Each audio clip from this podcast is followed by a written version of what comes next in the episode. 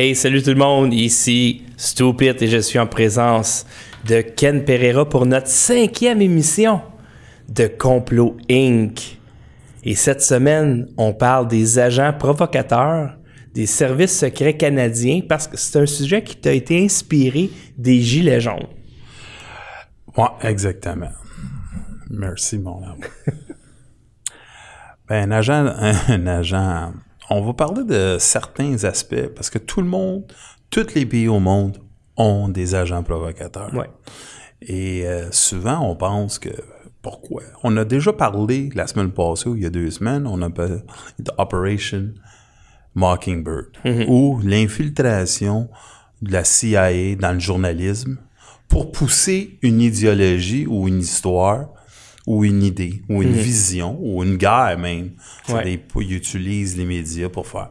Ben, quand t'as pas les médias, qu'est-ce que tu utilises? Tu utilises des agents pour provoquer une situation. Veux qu'on lise la définition Définitivement. que tu as trouvée? Attends, je vais euh, juste ici. Donc, un agent provocateur est traditionnellement un agent employé par la police ou une autre entité afin d'agir sous couverture dans le but d'entraîner ou provoquer une autre personne à commettre un acte illégal. Au sens large, un agent provocateur est une personne agissant secrètement pour le compte d'un groupe, mais apparaissant comme le membre d'un autre d'un autre agent double pour perturber son activité en incitant délibérément par ses propos et son comportement à commettre des actes sanctionnés par la loi ou par l'opinion publique. On pourrait dire que c'est une forme d'entrapment aussi? Définitivement, le mot illégal est important quand même. Avec d'un bord, tu dis police et de l'autre bord, tu dis illégal. Comme mettons, tu veux faire dérailler un mouvement. Tu sais, tu, peut-être, je sais pas, mettons, je me trompe. Mettons tu es un agent, là, puis toi, tu veux infiltrer, mettons, Atalante, sais, qui est un groupe identitaire. Euh, écoute, euh, ouais, vas-y, explique-toi. là, tu veux l'infiltrer pour savoir, hmm, euh, ils font quoi, eux autres? Ils nous inquiètent, ce groupe-là. tu sais. Ils, ils ont-tu un potentiel d'être violents? Ils ont-tu un potentiel de mettre des bombes? Là, tu les infiltres. Puis à un moment donné, tu te rends compte que peut-être qu'ils ont un potentiel de, je sais pas moi, euh, de changer l'opinion publique, ou etc. Fait que là, le rôle de l'agent, c'est plus juste, par exemple, de prendre l'information, mais c'est de faire dérailler le groupe. Tout à fait. Tout à dit- fait. je me trompe-tu quand... Tu te trompes pas. Écoute, il y a d'autres ma- manières. Moi, j'ai déjà été parti d'un mouvement syndical et à Montebello avec le président de la CEP dans le temps, que c'était Dave Coles. Et euh, on avait découvert, lui-même, il avait découvert qu'il y avait des agents de la GRC qui avaient infiltré le mouvement syndical pendant les manifestations pour faire à croire qu'on était violent. Oui, c'est ça. Et souvent, comment qu'on l'a découvert assez rapidement, tu sais, de, de, de manifestation en manifestation, tu découvres pourquoi souvent ils font des petites erreurs. Et ça, c'était avec leurs bottes. Ils, ils ont gardé leurs bottes de, de la GRC. Oh, OK. C'est-à-dire, on les avait remarqués. En 2007, il y a eu d'autres gestes qui se fait à Montebello et ils ont aussi dénoncé, ils ont vu. Et la GRC a été obligée d'avouer qu'ils avaient mis des agents infiltrateurs. Ça, à Montebello, c'était la visite de George Bush, Euh, je, je du président mexicain, puis de Stephen Harper. Euh, je me rappelle qu'il y avait eu justement un agent qui avait été débusqué par des manifestants. Tout à fait. Hey, euh, puis il a été reconnu. Il a reconnu, la GRC était obligée d'avouer Ouais. qu'il y avait ça. Et lui, lui justement, c'était de faire dérailler la manif parce que les, les policiers vont rentrer, ils vont foncer dans le tas s'il y a de la violence. Euh, Absolument. Et c'est pourquoi que tu voulais que je parle un peu les gilets jaunes? Oui. C'est déjà, d'une certaine forme, euh, sur notre dossier aujourd'hui, sur les agents provocateurs, on va aller vraiment plus en, en- vraiment au, au- au- dans, dans le- vraiment dans le creux du, de l'agent provocateur canadien. Mais pour les Gilets jaunes, pour qu'on comprenne un peu les manifestations, c'est une manifestation qui s'est levée, on peut dire, un grassroots, de, Ouais. du- Spontané. spontané. Et là, tout à coup, ça a pris le pays presque comme euh, en otage. Ils ont pris ça, ils ont fait avancer un mouvement, ils ont fait peut-être plier Macron d'une certaine manière. Là, les, les autorités, ils se disent, comment on va arrêter ça? comment est-ce qu'on peut démontrer publiquement comment qu'on peut influencer la population à pas aimer ou se rejoindre à le groupe? C'est-à-dire, qu'est-ce qu'ils font? Peut-être des antifa, peut-être certains groupes radicaux qui sont payés par le gouvernement sont infiltrés là-dedans pour casser les vitres, pour qu'on commence à dire, regardez, sont, sont bons. Et oui, au commencement, c'était du bon monde, mais là, maintenant, sont ridicules. Maintenant, ils veulent la destruction. Ça, ça on peut pas le prouver encore. On n'a aucune preuve. Mais croyez-moi que dans peut-être... Euh, dans six mois d'ici ou dans un an d'ici, on va voir que les forces de l'ordre, la lumière, I see light. Je t'éclairer un peu plus parce que je te trouve dark. C'est beau, c'est beau, j'aime ça quand c'est dark. on est, il y a peut-être eu une infiltration pas, avec les gilets jaunes aussi, là. Faut, pas, faut pas penser parce qu'on sait même pas qu'ils ont une cellule. Les, gilets, jaunes, c'est arrivé tellement spontanément qu'ils ont peut-être pas eu le temps de les infiltrer. Ça se peut. Ça se peut aussi que j'ai eu des discussions avec certaines personnes que peut-être il y en a qui pensent que sont pas sont pas regroupés, ils ont pas comme une une structure. Moi, je pense qu'ils n'ont une. OK. C'est juste que les personnes sont pas identifiées encore. Mais la police veut toujours un coup en avant, le gouvernement veut toujours un, pas en avant. C'est-à-dire, ils ont-tu infiltré les, les gilets jaunes? Absolument certain. Parce qu'il y a des casseurs là-dedans. Donc, on aurait des bonnes raisons de croire que, comme historiquement, les services secrets des différents pays font ça, infiltrer des groupes, on va de faire de la casse pour discréditer le groupe, pour que les policiers fassent dans le tas puis démantèlent le groupe. ou qu'ils sachent le futur. Si t'as un gilet jaune, puis je t'approche de toi, puis je me tiens toujours proche de toi, là, je vais savoir le prochain move, la prochaine personne, où on s'en va, qu'est-ce qu'on va faire. C'est toute catégorie. C'est tout. Euh, on, on, y pense sérieusement de comment on va attaquer le problème dans un mois, dans une semaine. C'est-à-dire, le genre infiltrateur, sa job, c'est de faire qu'est-ce que Operation euh, Mockingbird a fait avec les journalistes. C'est d'influencer la population, en bien ou en mal. De justifier l'intervention policière ou armée parce que, regardez, là, ça n'a pas d'allure, euh, il y a de la violence. Exactement. Et s'il y a un mouvement qui se forme, et si ça va à l'encontre de leur idéologie, si ça va à l'encontre de leur idéologie, ils ont besoin du monde qui vont mettre une pression, ou ils vont changer, ou ils shifter la pression quelque part d'autre pour que ce mouvement-là s'éteigne ou il s'en va vers où ils veulent. Parce que c'est toujours un jeu d'échecs. Et Avant de continuer, oui. on va entrer dans le vif du sujet, c'est-à-dire qu'il y a deux agents provocateurs euh, des services secrets canadiens qui ont retenu ton attention. C'est surtout de eux qu'on va parler. On va parler exactement. On va parler de certains agents très rapidement à travers le monde, mais on va finir avec deux gars deux gars d'ici. Deux gars d'ici. Deux gars de chez nous. Et, qu'est-ce que c'est important, c'est qu'on on vous parle de gilets jaunes parce que c'est aujourd'hui puis ça se passe là à ce mhm. moment là. Mais ces deux hommes-là, ils ont été infiltrés deux groupes, on va les dire plus tard. Mais prenez ça avec un esprit ouvert. S'ils l'ont fait, et ça, c'est tout à fait vrai. C'est 10 sur 10. Ils l'ont fait. Encore 10 sur 10 pour parti, la cinquième semaine C'est partie de la SCRS, les services secrets de renseignement, sont partie payés par eux des sommes assez bonnes. Puis euh, ils ont influencé, ils ont eu accès à énormément de pouvoir et de personnes. Et juste pour te donner une idée, puis tu dois le savoir, là, mais j'avais lu un livre... Euh, sur l'histoire des Hells Angels au Canada. Mm-hmm. Puis c'est tellement difficile d'infiltrer les Hells Angels mm-hmm. ou les groupes euh, de motards que les, les, services secrets, ils ont créé leur propre groupe de motards. Tout à fait. en passant, c'est ça, je, avant de continuer, j'aimerais remercier les gens qui ont fait des dons aujourd'hui.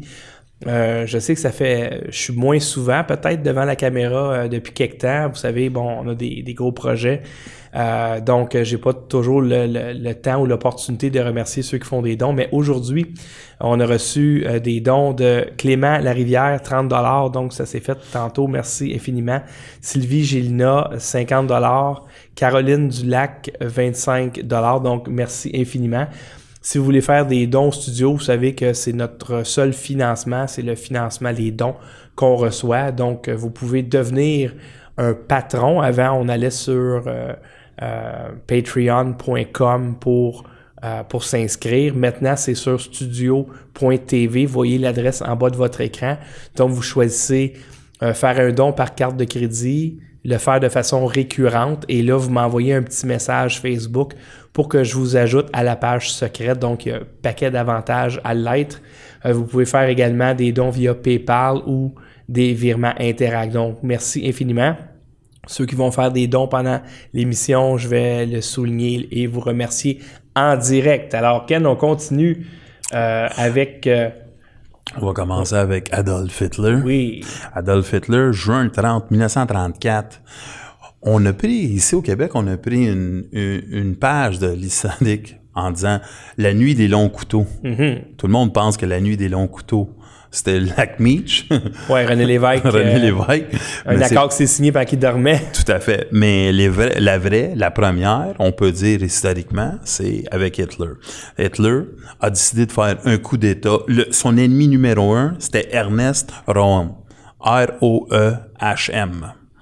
Lui, ça. Exactement. Exactement. Et lui, il pouvait, il avait le charisme. La même, c'est des questions décidées. Ils C'est- ont- Il ressemble plus à Laure- Laurel Hardy Ouais. qu'un nazi. Ouais, mais même, mais même Hitler, des fois, on pense pas qu'il a un charisme, mais il devait avoir un charisme assez énorme pour conquérir. euh, Mais il y avait un charisme équivalent à Scarface. Peut-être. Un charisme qui faisait peur. ça se peut. Ouais. Mais cette histoire-là, très rapidement, ils ont- ils l'ont infiltré, fait à croire que c'était son chum pour découvrir qu'est-ce qu'il- qu'il disait, puis comment il allait prendre certaines stratégies, puis il l'a éliminé. C'est une forme d'agent infiltrateur pour se débarrasser du, de ton compétiteur, du pouvoir qui est en place ou un coup d'État. Ça, c'est un, un Staline. Mais ils n'ont pas brûlé un deux buildings justement Oui, pour le justifier. Reichstag, ils l'ont brûlé, mais ça, c'est pour aller en guerre. Oui, c'était c'est ça. différent. Oui. Ça, c'était encore, c'est un, c'est, mais ils ont brûlé, ils ont même habillé deux hommes qui étaient hum, maladie mentale. Ils les ont habillés en soldats polonais qui fait à croire qu'ils ont fait brûler le Reichstag. Mm-hmm. et, et à cause de ça, ils ont dit, on, on peut attaquer, c'est, c'est la Pologne, c'est les Polonais qui s'en viennent ici nous attaquer puis nous tuer. ça les deux donnait le prétexte. Deux gars avec des maladies mentales Ouais. étaient suffisants. Ah, imagine dans une manif d'Antifa, ils sont genre 50 avec des Oui, maladies mentales. tout à Sacrément, imagine que tu peux faire avec eux autres. Mais si, si tu y penses, la tactique, elle continue, c'est toujours la même chose. Qu'est-ce qu'on essaie d'aller chercher? C'est du monde avec un quotient pas trop élevé, quelqu'un qui est capable d'être manipulé, contrôlé très rapidement pour X raisons, pour le sexe, pour l'argent, pour la gloire, et on le fait faire que n'importe quoi, et après on peut se débarrasser de lui assez rapidement, parce qu'il n'y a pas il a pas la capacité intellectuelle de, de, de soutenir cette pression-là, ou il se fait tuer. Il y a quelqu'un ici, Patrick Aubry, qui dit Les Noirs sont écrasés sur la vidéo. Euh, La quoi? non, c'est euh, l'image est vraiment euh, très très belle. On a baissé les lumières pour donner une ambiance, vu qu'on est la nuit et qu'on parle de conspiration et de complot.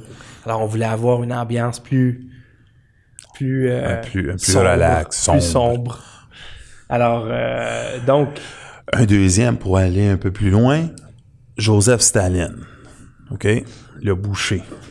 La grande purge, on peut dire. Lui, la grande purge, encore, il y a un compétiteur qui s'appelle Sergei Kirov. oui, OK?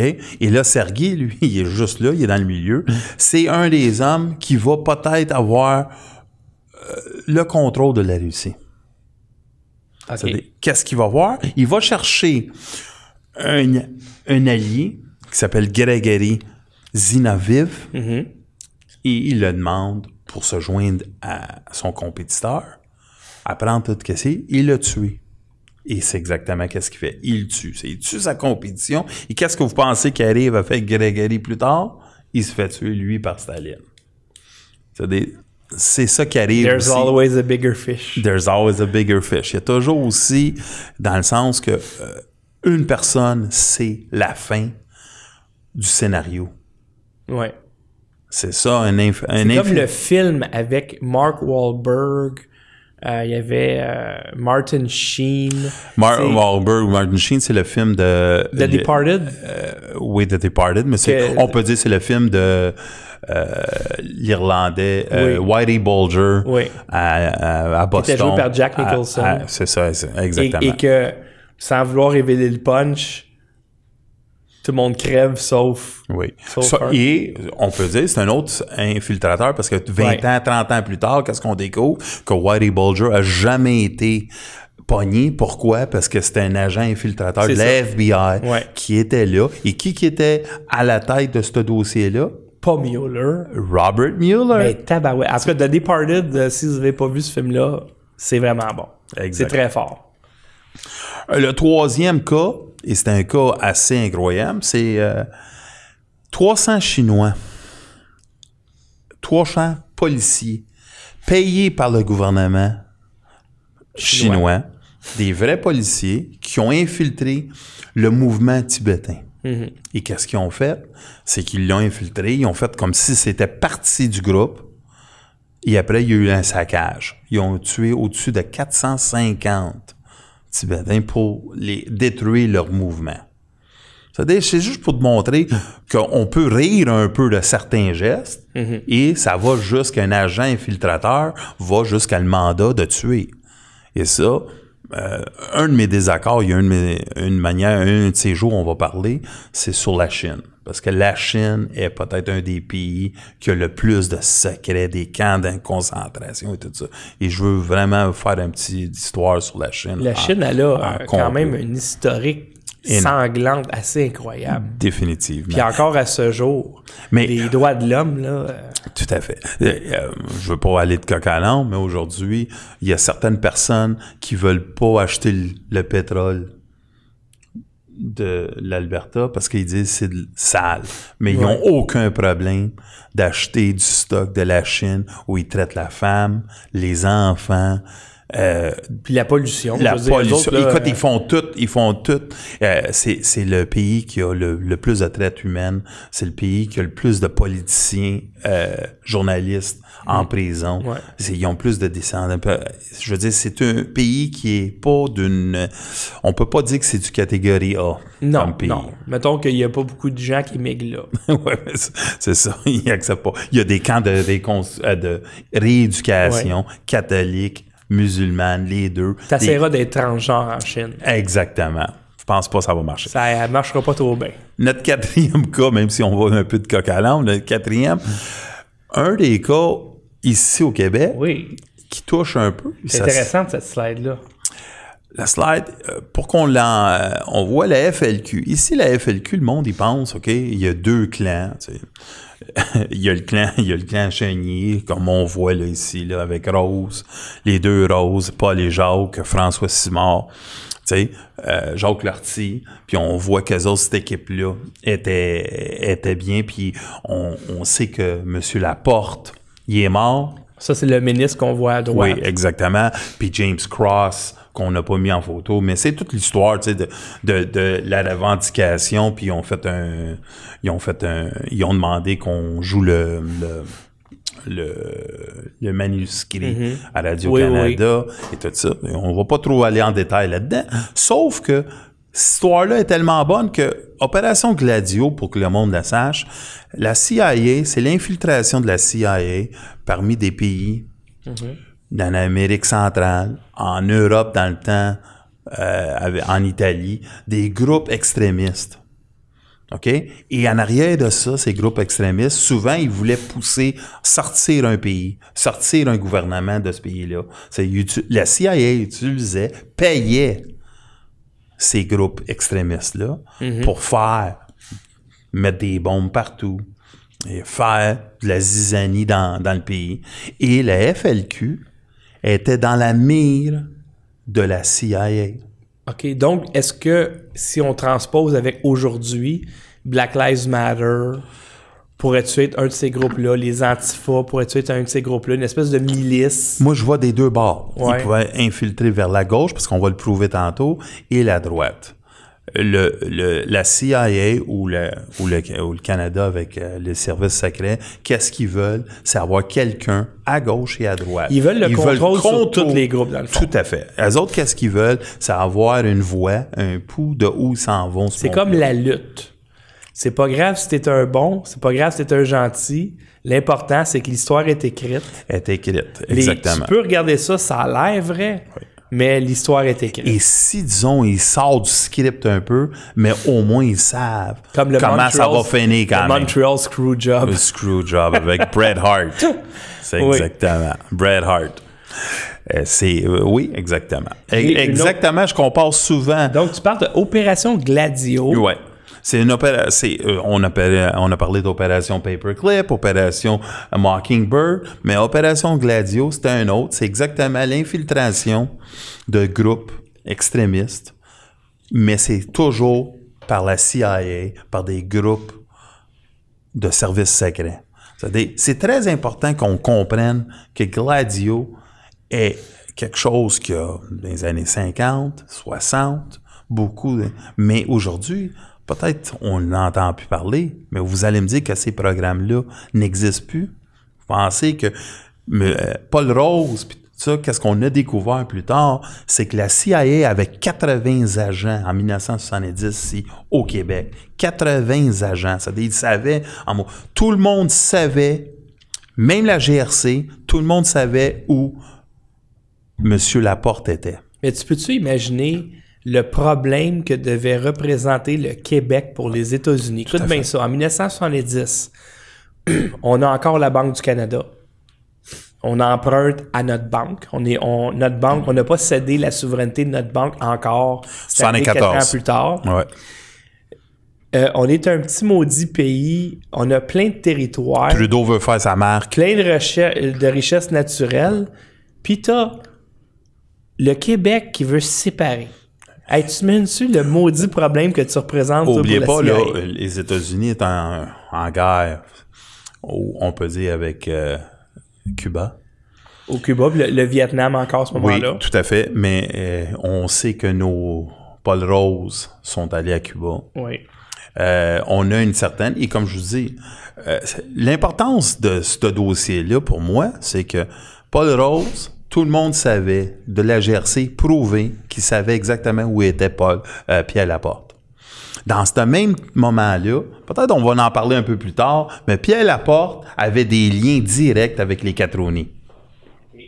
OK? Ça dépense à ça. On pensait que Pierre Laporte allait, d'une certaine forme, se faire euh, mettre les menottes pour ses liens avec la mafia italienne du temps. C'est-à-dire, cette, cette vision, c'est la mienne. Pourquoi pas le laisser mourir? Il va pas faire un scandale envers le, le, le Québec. Le monde vont découvrir, vont pas découvrir qu'il y a une association entre le crime organisé puis les hauts fonctionnaires de la politique. C'est- Peut-être ils vont le laisser, mais la preuve était, il y a une preuve que c'est sûr, c'est que la GRC, les deux adresses que vous avez vues là, la GRC savait, il y avait déjà des automobiles là. C'est la GRC qui a brûlé des granges. La GRC a fait plein de gestes qui sont mis, ils ont mis ça sous le dos de la, de, la FLQ. La GRC le savait. Il y avait un agent infiltrateur qui était déjà parti du groupe. On- c'est très rare qu'un groupe n'a pas été déjà infiltré.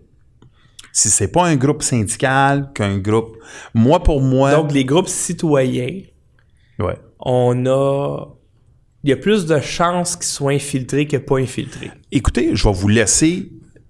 Ça, on s'en va vraiment vite avec certains des dossiers. Les deux autres dossiers, comme je vous dis, on va les, on va les travailler un peu plus. Puis vous allez voir que ils les ont pas juste infiltrés, ils les ont fait devenir les monstres OK. Ils les ont radicalisés. radi- radicalisés délibérément pour faire passer un certain agenda. Mais c'est assez, c'est assez sérieux où on s'en va.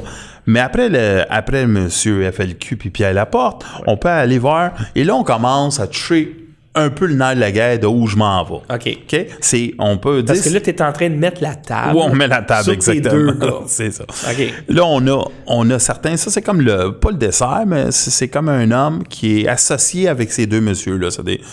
On va peut-être revenir à sa face. OK. Surjan Singh Gill. Il y a eu le vol de 182 Air India où on a il y a eu 329 passagers, je le lis là ici là, 80 enfants. 329 passagers sont tous morts, là. Euh, ça inclut 80 enfants et 268 Canadiens. OK? Ça, c'est un geste terroriste par cet homme-là. OK? 1985, juin le 23. Et ça passait par Montréal. OK? Montréal, Mumbai, via Toronto. Et après, ils sont à Nouvelle-Delhi. Qu'est-ce que ça, qu'est-ce qu'on regarde de tout ça? C'est que il y avait des hauts fonctionnaires qui savaient que cet homme-là complotait. Ils ont décidé De laisser aller. laisser aller, mais pas juste ça. Pour après, quand ils ont vu, le- ils ont brûlé, fait partir, disparaître l'information. Et ça, c'est 10 sur 10 dans ton échelle de complot? Sergey Singh Gill, 10 sur 10. C'est arrivé, c'est C'est pas... arrivé. Parce que je me suis fait traiter de conspirationniste euh, par Guillaume Wagner dans son plus récent podcast. Et euh, Peut-être c'est à cause d'un je me demande si c'est à cause de ce show-là Ben, moi, il me le dit. où il pense que tout ce que je dis est issu d'une conspiration. Écoute, euh, les noms, on a essayé de les mettre. Ils- On, on a fait un. Depuis les cinq épisodes, qu'est-ce qu'on fait? C'est on, on met les noms pour que le monde Il peut aller voir. Puis ça, Des fois, nous autres, on va se tromper sur l'accent. Moi, Ouais. tu sais. C'est des- quand je m'exprime, puis je le dis, au moins c'est marqué. Ouais. C'est autres, vous le mettez sur l'autre, tapez ça, puis allez le découvrir, puis vous allez voir très bien. Et c'est un gars qui était que la le service secret savait. Et les hauts fonctionnaires ont décidé de se débarrasser de certaines preuves incriminantes. Et ça, faut le faire, là. Oubliez pas, là. C'est le plus, le Il geste. aurait pu prévenir, Définitivement. mais ils 260 pas fait. 200, pour X raisons. 200, mais ça va revenir à mes deux hommes. C'est important que vous compreniez. faut retenir ça. Oui. Bon, on va revenir tantôt, juste en cas qu'on le sait pas. Le sixième, c'est Yassine Abou Bar. OK? Yassine Abou Bar, c'est un,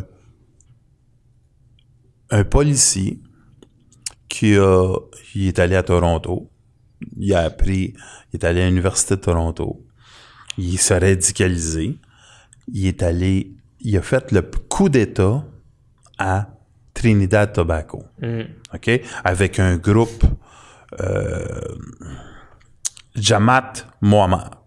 Ça dit- C'est un groupe radical, tu sais, islamiste. Et il a fait. Et lui aussi, on va revenir sur le sujet parce que lui, vous allez voir, il y a un lien direct avec nos deux hommes et aussi avec certains hauts dirigeants à travers la planète et qui passent tout à travers la SCRS. Ça, Vous allez remarquer que ça va assez, ça va assez bien. Lui, l'autre, c'est Ahmed Rassam. Quand on fait l'axe à côté, c'est LAX. LAX, c'est l'aéroport de Los Angeles. Pour que le monde le sache. En 2001, il y a une plante de bombe. Ça, c'est. Ça, cet homme-là, ça, c'est un autre affaire que c'est assez incroyable. Parce que lui, qu'est-ce qu'il a fait? C'est en 1994, février, je vais avoir la date officielle, il rentre ici, au Québec, avec un passeport, un faux passeport français. OK. C'est, il est en 1994, et pas en 1960. là. Ils poignent, ils savent que c'est un faux passeport. Ils laissent rentrer quand même. Parce qu'il dit qu'il était, il a obligé de changer son passeport. Il a avoué que c'était un faux passeport, mais il était oppressé, puis il allait mourir, il allait se faire tuer. C'est des Canada comme il est, ils l'ont laissé aller. Il s'en va. En 98, quatre ans plus tard, on a un mandat d'arrestation contre lui. Pourquoi? Parce qu'il est en Afghanistan pendant qu'il reçoit le, cho- le bien-être ici. Il est en Afghanistan et il est dans un camp de terroristes. Il doit y avoir une coupe comme ça aujourd'hui, en 2018. Je veux, euh, vous comprenez, on essaie, on essaie d'être le plus, euh, le, le plus fair pour son affaire, mais il est en 94, il rentre au Canada avec un faux passeport, on le laisse rentrer. Il est 98, il y a un mandat d'arrestation. On le donne du bien-être, ça fait quatre ans. Mais pendant que ça, il est déjà en Afghanistan en train de donner. Et lui, on va l'associer encore avec ces deux messieurs qu'on va commencer à parler. Fait que ces gars-là, euh, ils ont beaucoup de tentacules dans plusieurs complots. Euh, ben, vous allez voir qu'ils sont que toujours vivants aujourd'hui, ces euh, deux les, messieurs? les deux messieurs sont encore vivants. Wow! Un, il habite en Nouvelle, euh, en, euh, en Angleterre. OK. Puis ici, l'autre, il était ici au Canada. Ah, OK? C'est ces deux personnes qui ont, euh, sont off the radar, on peut dire. Mais les deux sont vivants, sont pas morts. Et ils ont. vous allez voir qu'on. Je pense que ça va être pas pire. Ça, dire, euh, si tu me le permets, je pense qu'on va commencer avec. euh, Bon, là tu, là, tu veux rentrer dans... Ah, ben oui, ben oui. La, la prochaine slide, c'est un de tes deux gars. un de mes deux gars. Alors là, on, a- on rentre dans le vif du sujet. Avant de rentrer sur lui, oubliez pas, là, hein. Puis ça, c'est c'est une importance que je pense que je vais répéter. Tu veux infiltrer des cartels? Pour le bien ou pour le mal, tu faut, faut que tu fasses des crimes. Ouais. Right? Ouais. Et là, le côté de la police va dire, pour pogner le serpent, faut rentrer, peut-être faut en vendre, peut-être faut tuer. Ils vont jamais te le dire, mais euh, c'est c'est leur, c'est leur mentalité. Ils Il vont faut que tu te bâtisses un street cred. street cred, exactement, très bien dit. Même chose, si tu veux, euh, si tu veux joindre, euh, euh, vendre de la drogue, c'est beau. Mais disons, si tu veux un, un groupe terroriste, c'est la même affaire. Comment est-ce que tu infiltres un groupe terroriste? Peut-être le street cred, peut-être tu es obligé de démontrer à du monde que tu es capable de faire quelque chose. Tu t'en vas pas tout de suite faire sauter la, la plus grosse. Puis idéalement, il faut que tu t'arranges pour qu'eux te recrutent. Il te recrute. C'est Tout à fait. euh, mais, ouais. mais comment qu'il te recrute? C'est parce que tu as fait du street cred, tu es un gars de la rue, tu as fait il- quelque chose. Il, c'est- il te voit aller, il dit, hey, ce gars-là, il serait bon, tu sais. tu es exactement sur comment la police, les services secrets, là on va parler des services secrets canadiens, mais comment qu'eux autres, ils recrutent du monde. Ils te regardent, ils voient qu'est-ce que tu fais, puis ils disent, ah, il y a une certain, il y a un certain charisme, il y a une certaine manière de s'exprimer, il y a du, il est tough, il, il sait se battre, tu sais, ils vont chercher les points qu'eux autres, ils pensent que ça fait, sont bons pour eux, puis ils disent on va voir si on va être capable de l'influencer. Peut-être par un, un, un mandat moins grand en prison, parce que peut-être ils l'ont déjà pogné sur un geste. Sur ces deux hommes-là, c'est tout à fait le contraire. OK. OK? On va commencer avec Grant Bristol. 1958, il est né à Winnipeg. OK? Il a travaillé six ans pour les services secrets officiels. Et on voit ici qu'il il semble euh, faire un discours dans un contexte nazi. C'est un néo-nazi. OK? En fait, il, il- il incarne. Il incarne au commencement le néo-nazi. Il, est- il prend le contrôle d'une opération qui s'appelle l'opération Gouverneur en 1988. OK. OK? Et c'est d'infiltrer les alt-right. C'est infiltrer le mouvement nazi ou la droite extrême au Canada parce qu'ils disent qu'il y a une montée. Et Là, on parle de quelles années? 1988. 88. Oui. Ouais, OK. OK? Tu vas voir qu'il y a 130 groupes extrémistes au Canada dans ce temps-là. Wow. OK? Et les 130, pour que vous le sachiez, ont été infiltrés. Et les groupes, certains des groupes, quand on parle de groupes, vous le savez, c'est quoi un groupe? C'est trois. OK. C'est-à-dire, il y a 130 groupes extrémistes chartés Ouais. au Canada. Sauf que C'est-à-dire, moi puis toi puis quelqu'un d'autre, c'est un groupe. Ça veut penser que c'est, ça peut être très petit. Ça peut être très petit. Ça a une influence de quoi? Mais Ça dit sur trois personnes, il y en avait un qui était déjà coté, ou il était déjà suivi, ou il y a eu une personne qui est venue les voir, qui était partie du gouvernement. Quelque chose. C'est quelque chose. C'est quelque chose. C'est quelque chose en maudit. Ça, tu dis, c'est pour ça que je vous dis, ils viennent vous chercher dès le début pour voir quelle sorte de groupe. Ça, c'est comme, lui, il a du talent. On te recrute à quel âge? Un bon joueur de hockey? Quel âge on recrute un bon? On le regarde-tu à 16 ans? Non, on commence à le voir à 8 ans, 9 ans, 10 ans au soccer. Nike, il commence à te voir, il te donne des contrats déjà aux familles au Brésil à 9 ans il t'essaie de te mettre déjà dans le feu pour avoir le contrat plus tard, pour le soulier, tout ça. Mais pourquoi que ça change avec les autres aspects de la vie? Non, c'est sûr. C'est sûr qu'un néo-nazi, il n'y en a pas en avant, mais ils vont voir, ils dire, ah, lui, il est nouveau, il est nouveau dans le décor. C'est qui cet homme-là? Il vient de où? Il le forme, et après, ils vont voir. Puis si le gars, il a une certaine vision que le monde y pense que oh, lui va grandir, c'est absolument certain qu'ils vont te mettre sur leur charte. Donc, ils peuvent t'infiltrer pour différentes raisons. Exemple, ben, c'est toujours utile d'avoir un tueur. Tu sais, dans le fond, mettons que le gouvernement veut se débarrasser d'une personne, ben, t'infiltres un groupe de radicaux, tu convaincs le gars de tuer la personne que tu veux faire tuer, lui, il va en prison, pas toi. Tout à fait. Mais là, on va venir, on va y aller un peu avec Grant.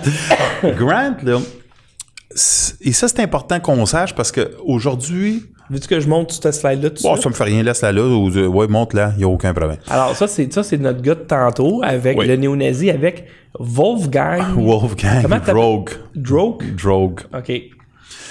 Euh, avant de parler de lui, je voulais parler un peu.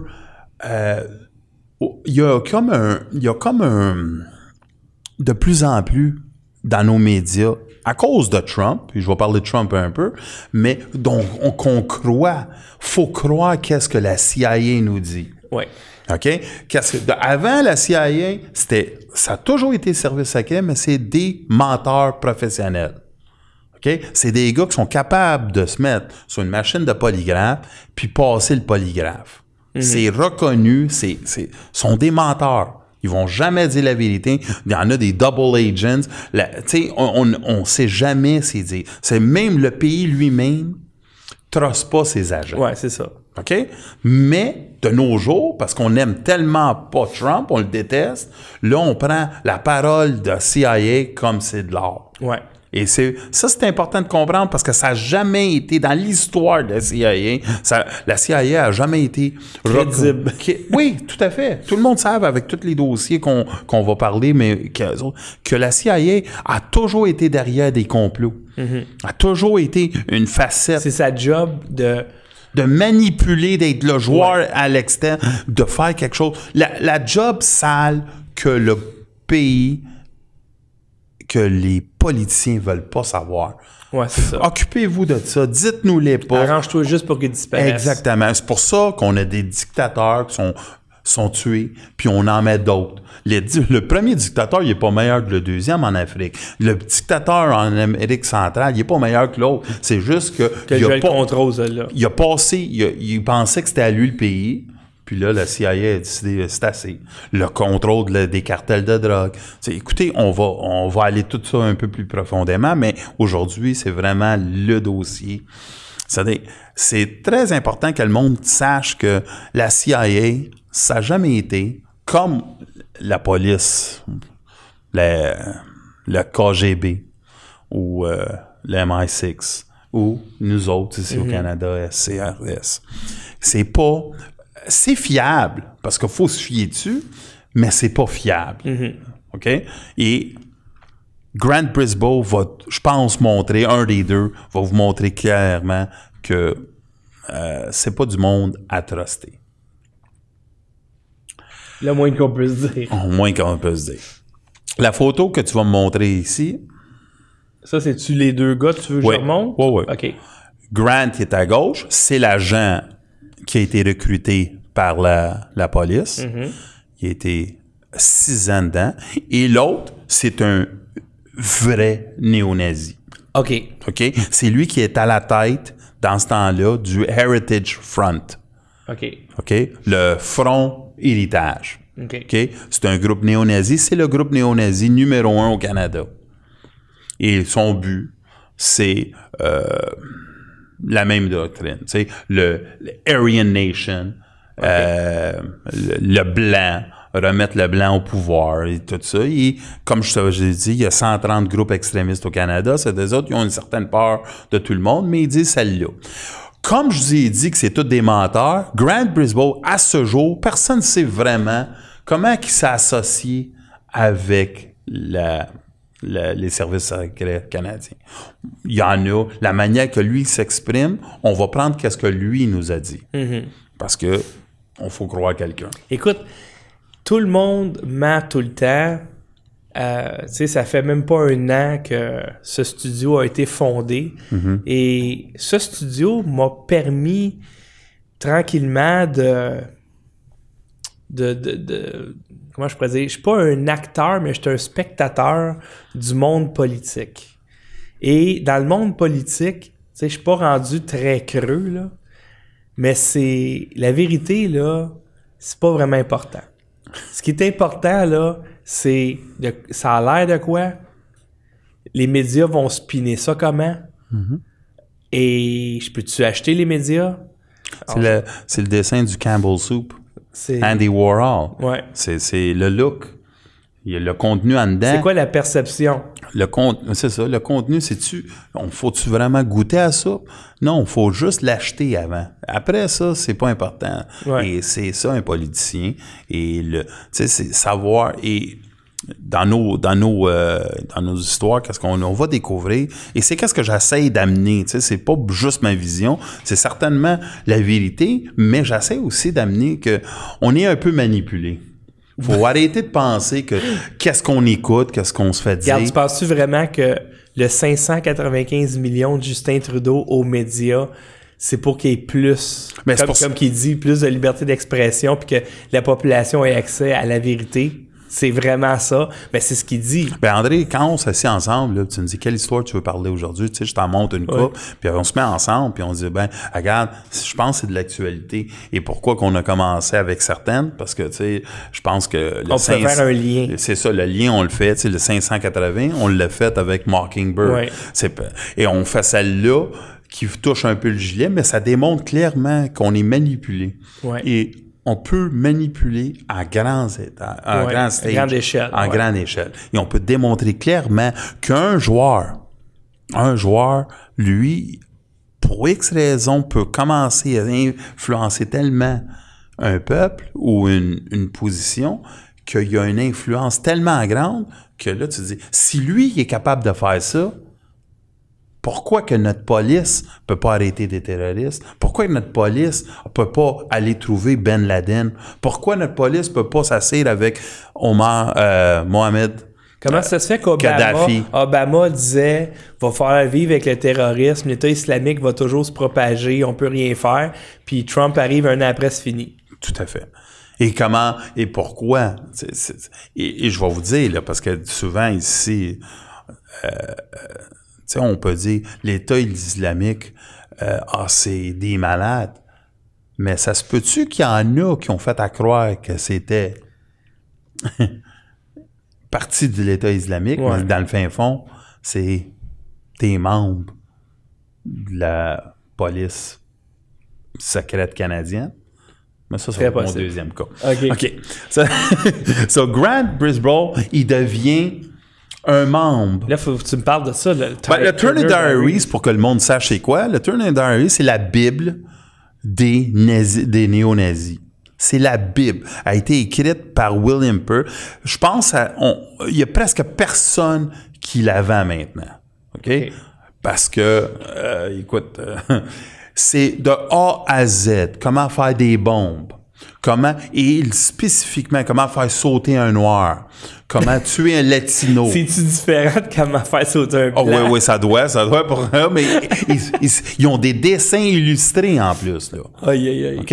Euh, C'est des affaires bien simples, tu sais, comment, avec un stylo, mettre un certain, la poudre dedans pour que ça explose, pour que ça tue un humain. C'est des- C'était, le Turner Diary, c'est vraiment la Bible de l'Aryan Nation, des néo-nazis. Si, Et cet homme-là, pourquoi on l'a montré, c'est Grant Brisbane connaît rien, absolument rien de la néo-nazie. Non, c'est ça. Fait que là, il fallait qu'il étudie cette Bible. Dit, la police secrète canadienne a dit, écoute, on va te donner une Bible.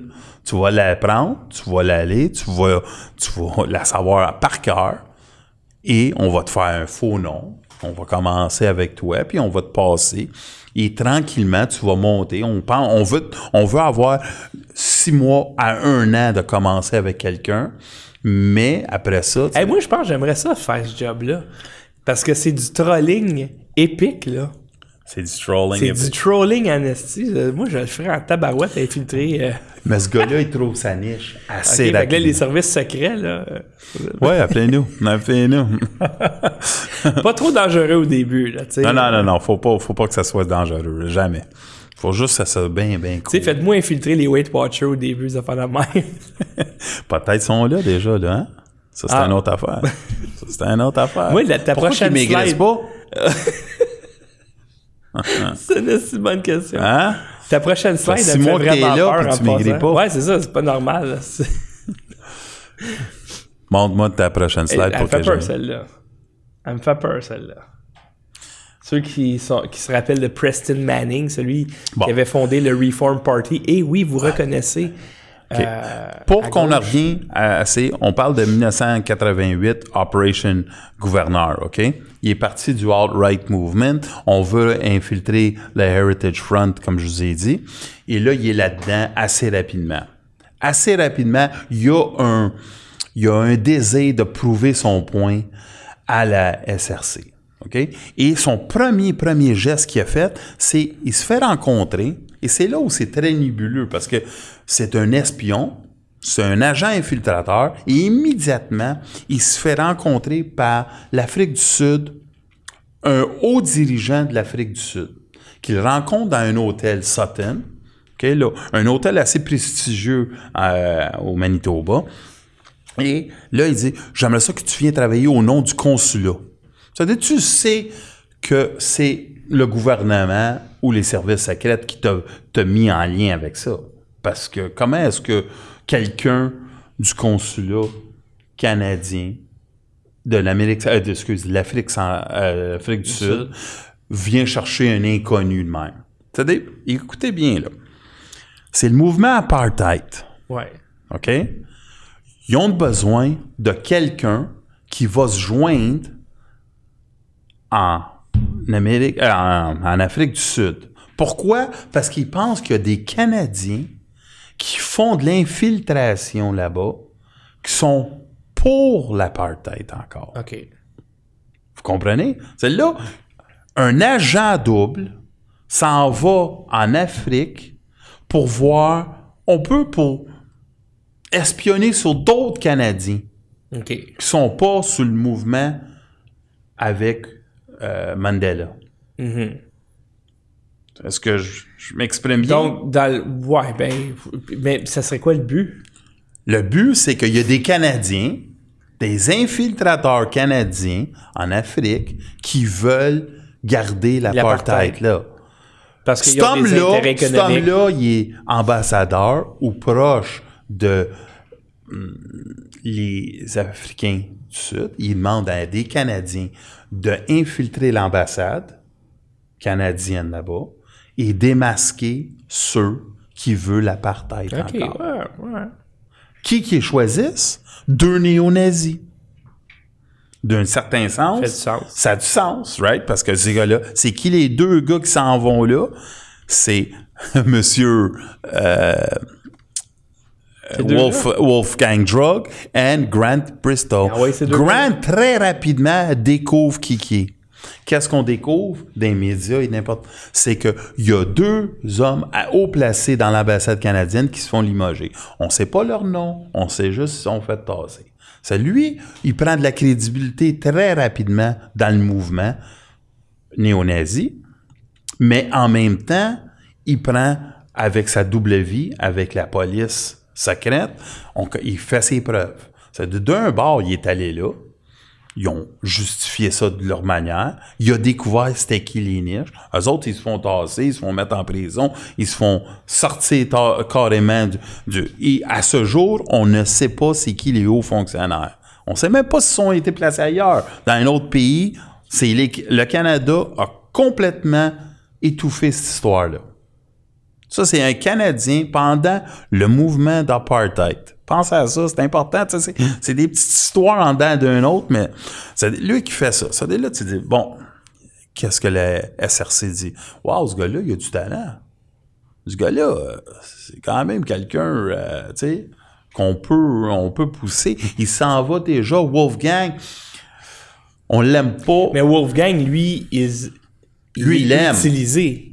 Oui, oui, Wolfgang il est utilisé. Lui, lui, lui, c'est, lui, c'est un vrai néo-nazi, mais il est utilisé. il est infiltré par la SRC à travers. Mais c'est, c'est ça. Grant, il a aucune idée c'est qui. Il est fier, lui, parce que ils, sont invités en Afrique. à, la fin du show, là, va falloir que tu nous dises, mettons, on est un groupe citoyen, qu'est-ce qu'on doit regarder pour savoir si on est infiltré? Oui, je vais le dire tantôt. à la fin, là. Ben, je vais dire sur mon côté syndical, plus que les autres. Là. Genre, c'est quoi qu'on doit regarder? C'est qui le spy, l'espion parmi nous? Bon, exactement. Mais juste pour montrer que peut-être on peut pas tout trouver, ce gars-là, Grant Bristol, OK, que personne supposément sait, là, tout à coup, il se fait offrir une job. Et vous savez c'est quoi sa job? D'être garde du corps à le Reform Party, qui est géré par Preston Manning. Là où on peut pas prouver à 100%, parce qu'à chaque fois que je peux pas le prouver à 100%, on peut...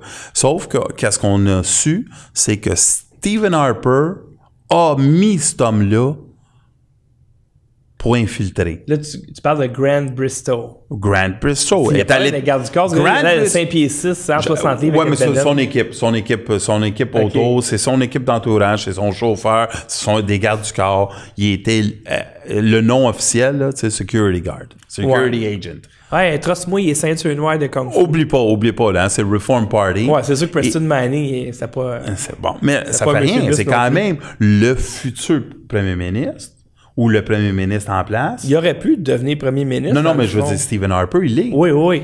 Stephen Harper utilise pour infiltrer le Reform Party parce qu'ils disent le Reform Party est plein de personnes d'une certaine euh, idéologie et ben, lui, il veut l'infiltrer. C'est sûr que c'est un, un, parti qui a été formé justement parce qu'il n'y avait pas de parti assez à droite pour faire plaisir à l'Ouest canadien. Tout à fait.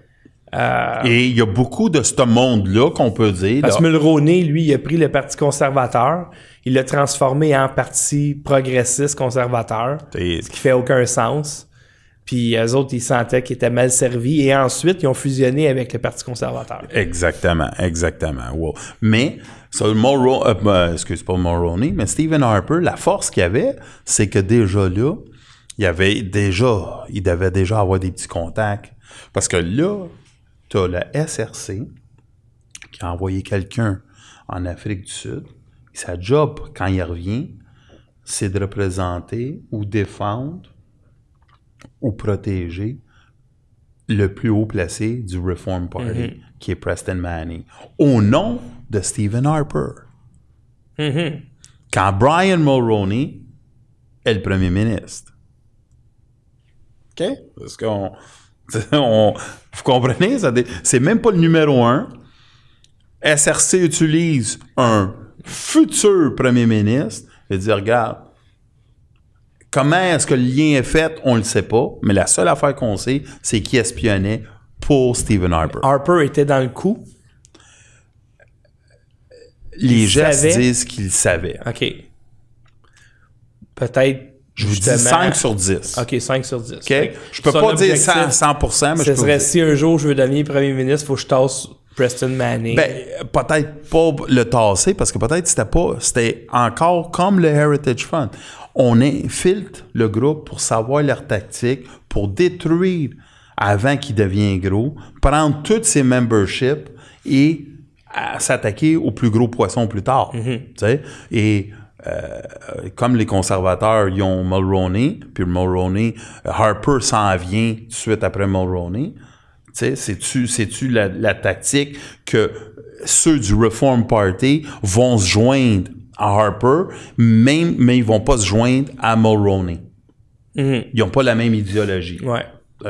Peut-être c'est ça, on le sait pas. Sauf qu'on sait, une affaire qu'on sait, c'est que le Reform Party a pas de la capacité de vérifier sa main- euh, son, son monde. On a des néo-nazis, deux néo-nazis, qui sont à la tête de la, de la sécurité de peut-être le prochain premier ministre. On exagère, là. mais il est à la tête du Reform Party. S'il gagne, on peut en, on en mettre. On En peut, fait, le Reform Party aurait pas pu former le gouvernement parce qu'à l'époque, c'était. T'avais le Bloc québécois. Oui, oui, je comprends ça, mais, mais je vais donner même le Bloc québécois, Lucien Bouchard. Imagine si les gardes du corps étaient des néo-nazis ou des membres de la FLQ. C'est, c'est juste ça que je veux dire. C'est quand même, c'était à un certain niveau que tu peux gagner, tu peux être élu et t'as à- au quatrième rang politique, tu as des néo-nazis qui sont très proches du leader c'est, à se questionner, tu dis, qu'est-ce qui se passe avec ça? Ben, cet homme-là, Grant euh, Bristol, ben, lui, qu'est-ce qu'il fait? C'est que il commence tellement à, devenir un, un- homme de, de prestige dans, dans, dans ce dans mouvement-là que on commence à le donner un peu plus de, de latitude. Et il y a un événement qui se passe en Tripoli, Ah, en Libye, oui. OK, avec euh, Kadhafi. Kadhafi, et ça encore, comme je vous ai dit, des fois c'est très nébuleux, puis je m'excuse si vous pensez que ça coupe un peu, mais c'est vraiment que ça coupe dans les histoires parce qu'on ne sait pas comment joindre une à l'autre. Sauf que qu'est-ce qu'on sait? C'est à travers la SCRS, OK? On a besoin de 20 personnes pour le 25e anniversaire de la Révolution. OK? 20 Canadiens. On peut dire des anti-juifs. C'est là où on peut faire le lien. Des zionistes, anti-zionistes. Et qui qui ont choisi? Ben, ça prend une, c'est une job pour un nazi. So, à- au 25e anniversaire de la Révolution de la Libye, on a les Canadiens qui sont invités et qui sont partis Wolfgang et le Heritage Group. C'est-à-dire, écoutez bien qu'est-ce que je vous dis parce que c'est assez Hey, incroyable. ça- là, là, mon cerveau, il commence à graffiner un peu, là. Parce que la Libye, à ce moment-là, Oui. c'était un ennemi du Canada puis des États-Unis. Et oui. Euh, c'était Écoutez, comme euh, Saddam Hussein, dans le fond. si euh, je me, si je, si euh, la Libye était, un- il a toujours été traité comme un terroriste. Il a fait sauter déjà un avion. On a tué son fils. On l'a fait sauter dans une tente, vous vous souvenez. Après ça, il est devenu un allié un peu américain pour un peu, un peu de temps. Et après, sous Clinton, euh, a dit les, les mots fameux, elle a dit « We came, we saw, we killed them ». Tu sais, T'es tout fier de ça, Mm-hmm. Ouais. tout fier. Puis ils l'ont traîné euh, à terre, là, puis ils l'ont... euh, Je pense que Kadhafi, son plus grand crime, c'est qu'il voulait pas céder la souveraineté de sa banque aux banques internationales. Et il Puis il voulait- voulait pas payer le pétrole en dollars américains. Tout à fait. Je pense que c'est C'est le ça, c'est deuxième... crime. C'est le crime, le crime que... que- Et sa garde rapprochée, c'était toutes des femmes. C'était toutes des femmes. Et il libérait beaucoup la femme. en D'ailleurs, si jamais vous voulez infiltrer le studio, euh, je vous suggère d'utiliser justement des très belles pitounes, peut-être que... Le Wolf, le, tu viens de me, tu viens de me, tu viens de m'avoir un peu avec les, les femmes ici. Excusez-nous, ouais. Non, c'est correct. Mais là, pour revenir, Grant Bristow, OK, un Canadien qui a été découvert plus tard par The Toronto Star, puis a avoué toutes ses affaires. Les, la SRC a avoué qu'ils ont utilisé cet homme-là. Mm-hmm. Ils l'ont laissé faire qu'est-ce qu'il voulait pendant euh, des années de temps parce qu'il voulait faire avancer, pouvoir découvrir c'est quoi le Heritage Front. Ils l'ont donné du pouvoir. Ils l'ont laissé faire plein de crimes. Ils ont fait beaucoup de crimes. OK, c'était quoi ces crimes, mettons? Donne-moi des exemples de crimes qu'ils ont fait. Ben, écoute, euh, des crimes. Euh, lui, c'est un peu moins que peut-être le prochain, mais dans le sens là, des crimes, euh, des hate crimes. Là, le Heritage Front a été reconnu pour battre du monde. OK, genre sacrer une synagogue en feu. Ben, ben, le synagogue, on peut pas dire ça, mais juste pour te donner un exemple, Wolfgang Drudge, Drogue, a été reconnu et été trouvé mort avec une balle dans la tête. OK. OK, par son meilleur ami, qui c'était un autre néo-nazi. Euh, c'était des gars qui jouaient assez dur, là, tu sais, c'était, pas des, euh, des petits, des gars d'école, là, tu sais. C'était, c'était du monde. Sauf que, où on s'en va, c'est que c'est Grant Brisbane, un gars de la SRC, il monte les échelons, il est capable de se toucher un pied, un gars de, de un néo-nazi, il touche le Reform Party. Plus tard, il s'en va parler avec euh, certaines personnes en Afrique du Sud pour l'apartheid et contre l'apartheid. Et après, plus tard, il est en Libye. Avec, avec Kadhafi. C'est-à-dire, on l'a mis là. On l'a. Ça, c'est, c'est la police privée qui est capable d'infiltrer tout ce monde-là facilement avec un gars qui a aucune crédibilité. Imagine quelqu'un qui a une crédibilité. Parce que c'est un néo-nazi. Ben, moi, je sais pas, mais même Kadhafi, pourquoi qu'il, il, il fait pas ses recherches? ouais. il est l'ennemi numéro un quand même. Là. Il est capable, il est l'ennemi numéro un, comme on dit, des États-Unis. Il, il, laisse du monde venir à son à sa, sa révolution qu'il connaît pas et après, s'il découvre, il découvre sur la liste des néo-nazis. C'est du street cred. Le... gars, il a bâti son street cred. Ben, il l'a bâti en maudit, mais sauf que tu dis, il y a quelque chose derrière ça. Et ça, c'est un gars qui a travaillé six ans, comme je te dis, pour la. Il a, il a monté, il a monté, le, euh, il a passé partout dans tous les médias. C'était quelqu'un qui a, qui a regroupé, parce qu'il y avait un certain charisme, il a regroupé sur les 130, il en a regroupé 60 avec lui. Il a mis au-dessus de 30 000 membres. C'est-à-dire, c'est à travers lui que on peut dire les néo-nazis sont devenus plus forts. Ça, et ça, c'est bien avant Internet. Bien avant Internet, oui, 88, Ramasser 30 000 personnes dans ce temps-là, c'était pas évident. Mais qui démontre aussi que sans l'aide de la SRC, il n'y aurait jamais eu ça. C'est-à-dire, si tu te regardes puis tu dis, c'est qui qui a c'est-tu la poule ou l'œuf? Mm-hmm. C'est des autres, c'est le nazi. Qui qui est venu avant, là? C'est-tu la police ou c'est le nazi? Ils ont-tu créé le nazisme ou ils l'ont infiltré? Ben, ils l'ont infiltré, mais ils l'ont créé, puis ils l'ont encore, ils l'ont augmenté. Ils l'ont nourri. Ils l'ont nourri, ils l'ont fait.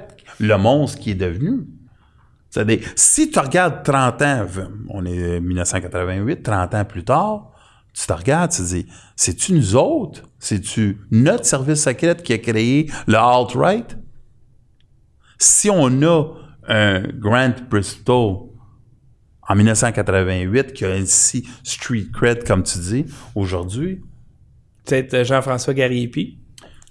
N'importe qui, là. Je vous parle pas, ben peut-être c'est pas lui directement, tu sais, c'est facile. Ouais, mais euh, t'aurais pas dit ça de Grant. T'aurais pas dit ça de, t'aurais pas dit ça de Grant Brisbane? Ouais, ben c'est parce que Gary Epi, c'est pas, c'est justement, c'est pas un provocateur. Au contraire, il est trop rationnel. Je sais pas, ça serait qui à ce moment-là? Je ne sais pas. J'essaie pas, j'essaie pas de nommer des noms. C'est quelqu'un qui a bien du charisme. C'est pas notre, notre, but, là, tu sais, puis peut-être ce gars-là, il n'a, puis il n'a pas, je ne sais pas. La seule affaire que je peux vous dire, c'est que c'est nous autres. c'est le Canada, c'est nos services secrets. C'est nos services secrets qui a créé ça. Exact. Et ça, c'est un agent qui a travaillé six ans. Et moi, pour moi, là, c'est, c'est une des histoires, tu sais, que tu dis, wow, cet homme-là.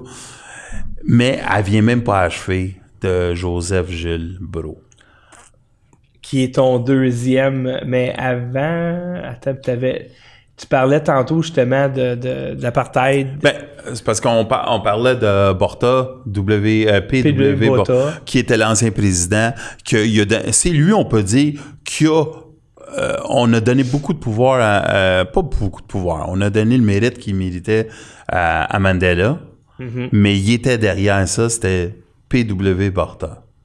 C'est lui qu'on peut dire qui a mis tout ça en main pour s'assurer que l'Afrique du Sud se libère. Mhm. Ben, ça se débarrasse, on peut dire, de ça. Mais, tu vois, c'est là où le Canada, c'était quoi le but du Canada? D'envoyer un agent double aller en Afrique du Sud, jouer le néo-nazi d'un bord, puis de l'autre bord, euh, euh, infiltrer le consulat et certaines, certaines personnes. Il y a un million de raisons, bon, on ne saura jamais. Non, tout Pourquoi? à fait. Parce que Mais oubliez pas, là, le but qui s'est fait rencontrer la première fois, c'était parce qu'il y avait du monde canadien haut influent qui voulait que l'apartheid reste là. et les États-Unis et Israël sont deux pays qui ont jamais levé le petit doigt pour libérer. Premièrement, Mandela, c'était un, un terroriste, hein, Ouais. pour les Américains Ouais. pendant, je sais pas quoi, je pense 20 ans au moins. Ils l'ont mis sur le terror, Terrorist Watch Ouais. List. OK, c'est des- c'est- mais c'était encore la manipulation. C'était, c'est- tu sais, c'est- on peut aller euh, de plus en plus en détail, mais c'est toujours la manipulation. C'est un homme, Mandela, qu'on parle là, qui est aujourd'hui libéré, qu'on dit que c'est, c'est, euh, peut-être c'est le père c'est de, de, de la libération Ouais. de l'Afrique du Sud. Et euh, dans le fin fond, euh, les Américains l'ont gardé 25 ans sur le 20 Watch. 28 ans en 28 prison. ans en prison. 28 ans en prison. Et c'est pas une belle prison. Hmm, Ça doit pas être terrible. Exactement. Mais, tu vois, cet homme-là, le P.W. Borta, que personne vraiment donne certaines euh, crédibilité, pas crédibilité, mais ils l'ont pas donné la valeur qu'il met parce qu'il était vraiment derrière lui. Sans lui, Mandela n'aurait pas pu faire. C'est ce qui est étrange avec Mandela? 28 ans dans une prison d'Afrique du Sud. Mhm. Sort de là. Éventuellement devient président. Se marie. Ouais, Six mois après, se divorce plus capable. ouais. 28 ans en prison. Pas de problème. Six mois de mariage. Plus capable. Et une autre affaire, je vais te dire que c'est assez étrange. Euh, L'histoire de euh, Winnie Mandela est débile. La, mère, la femme à, à Mandela, c'est une femme, une des femmes les plus sadiques qu'il n'y avait pas. Elle a créé, on appelle le, le, le collier, il appelait ça le collier. Il mettait des pneus Oh. autour de la tête de certains ennemis, puis ils partaient en feu. OK? Si vous avez si vous avez le temps, vous allez sur l'internet, puis c'est Winnie Mandela's Caller. Peut-être pour ça qu'il peut-être pour ça qu'il a divorcé. Pas- c'était une folle. Une folle, une radicale énorme. Il faut dire que quand tu passes 28 ans en prison, peut-être que t'es mal calibré. Mais elle était pas en prison. Non, non, je sais, mais. Mais elle a, quand fi- tu a sors- fini son jour d'imprison parce que mais c'est une autre histoire, un autre débat. là, mais je- cute au moins? Ou... euh? Ben, moi, je l'ai pas. C'était pas mon style, là, mais tu sais, je veux dire, c'est. On la regarde pas de. C'est une femme que j'aurais. J'aurais pas niaisé. Minnie Mandela. Miniman. C'est un beau nom en plus. euh, C'est ah, ben, en tout cas. Puis regarde, fais, fais Winnie. Ah, c'est Winnie. Winnie, c'est ça, fais Winnie, euh, The Caller. Oh. Oh, elle a une espèce de regard, effectivement. euh, Fais. Elle entend pas rire, hein? Non, puis fais son. euh, Caller? Collar, un necktie, neck, euh, de Mandela necktie. Bordel. Vous allez voir que je sais pas si on, on peut le montrer au. Ouh. Je sais pas si on peut.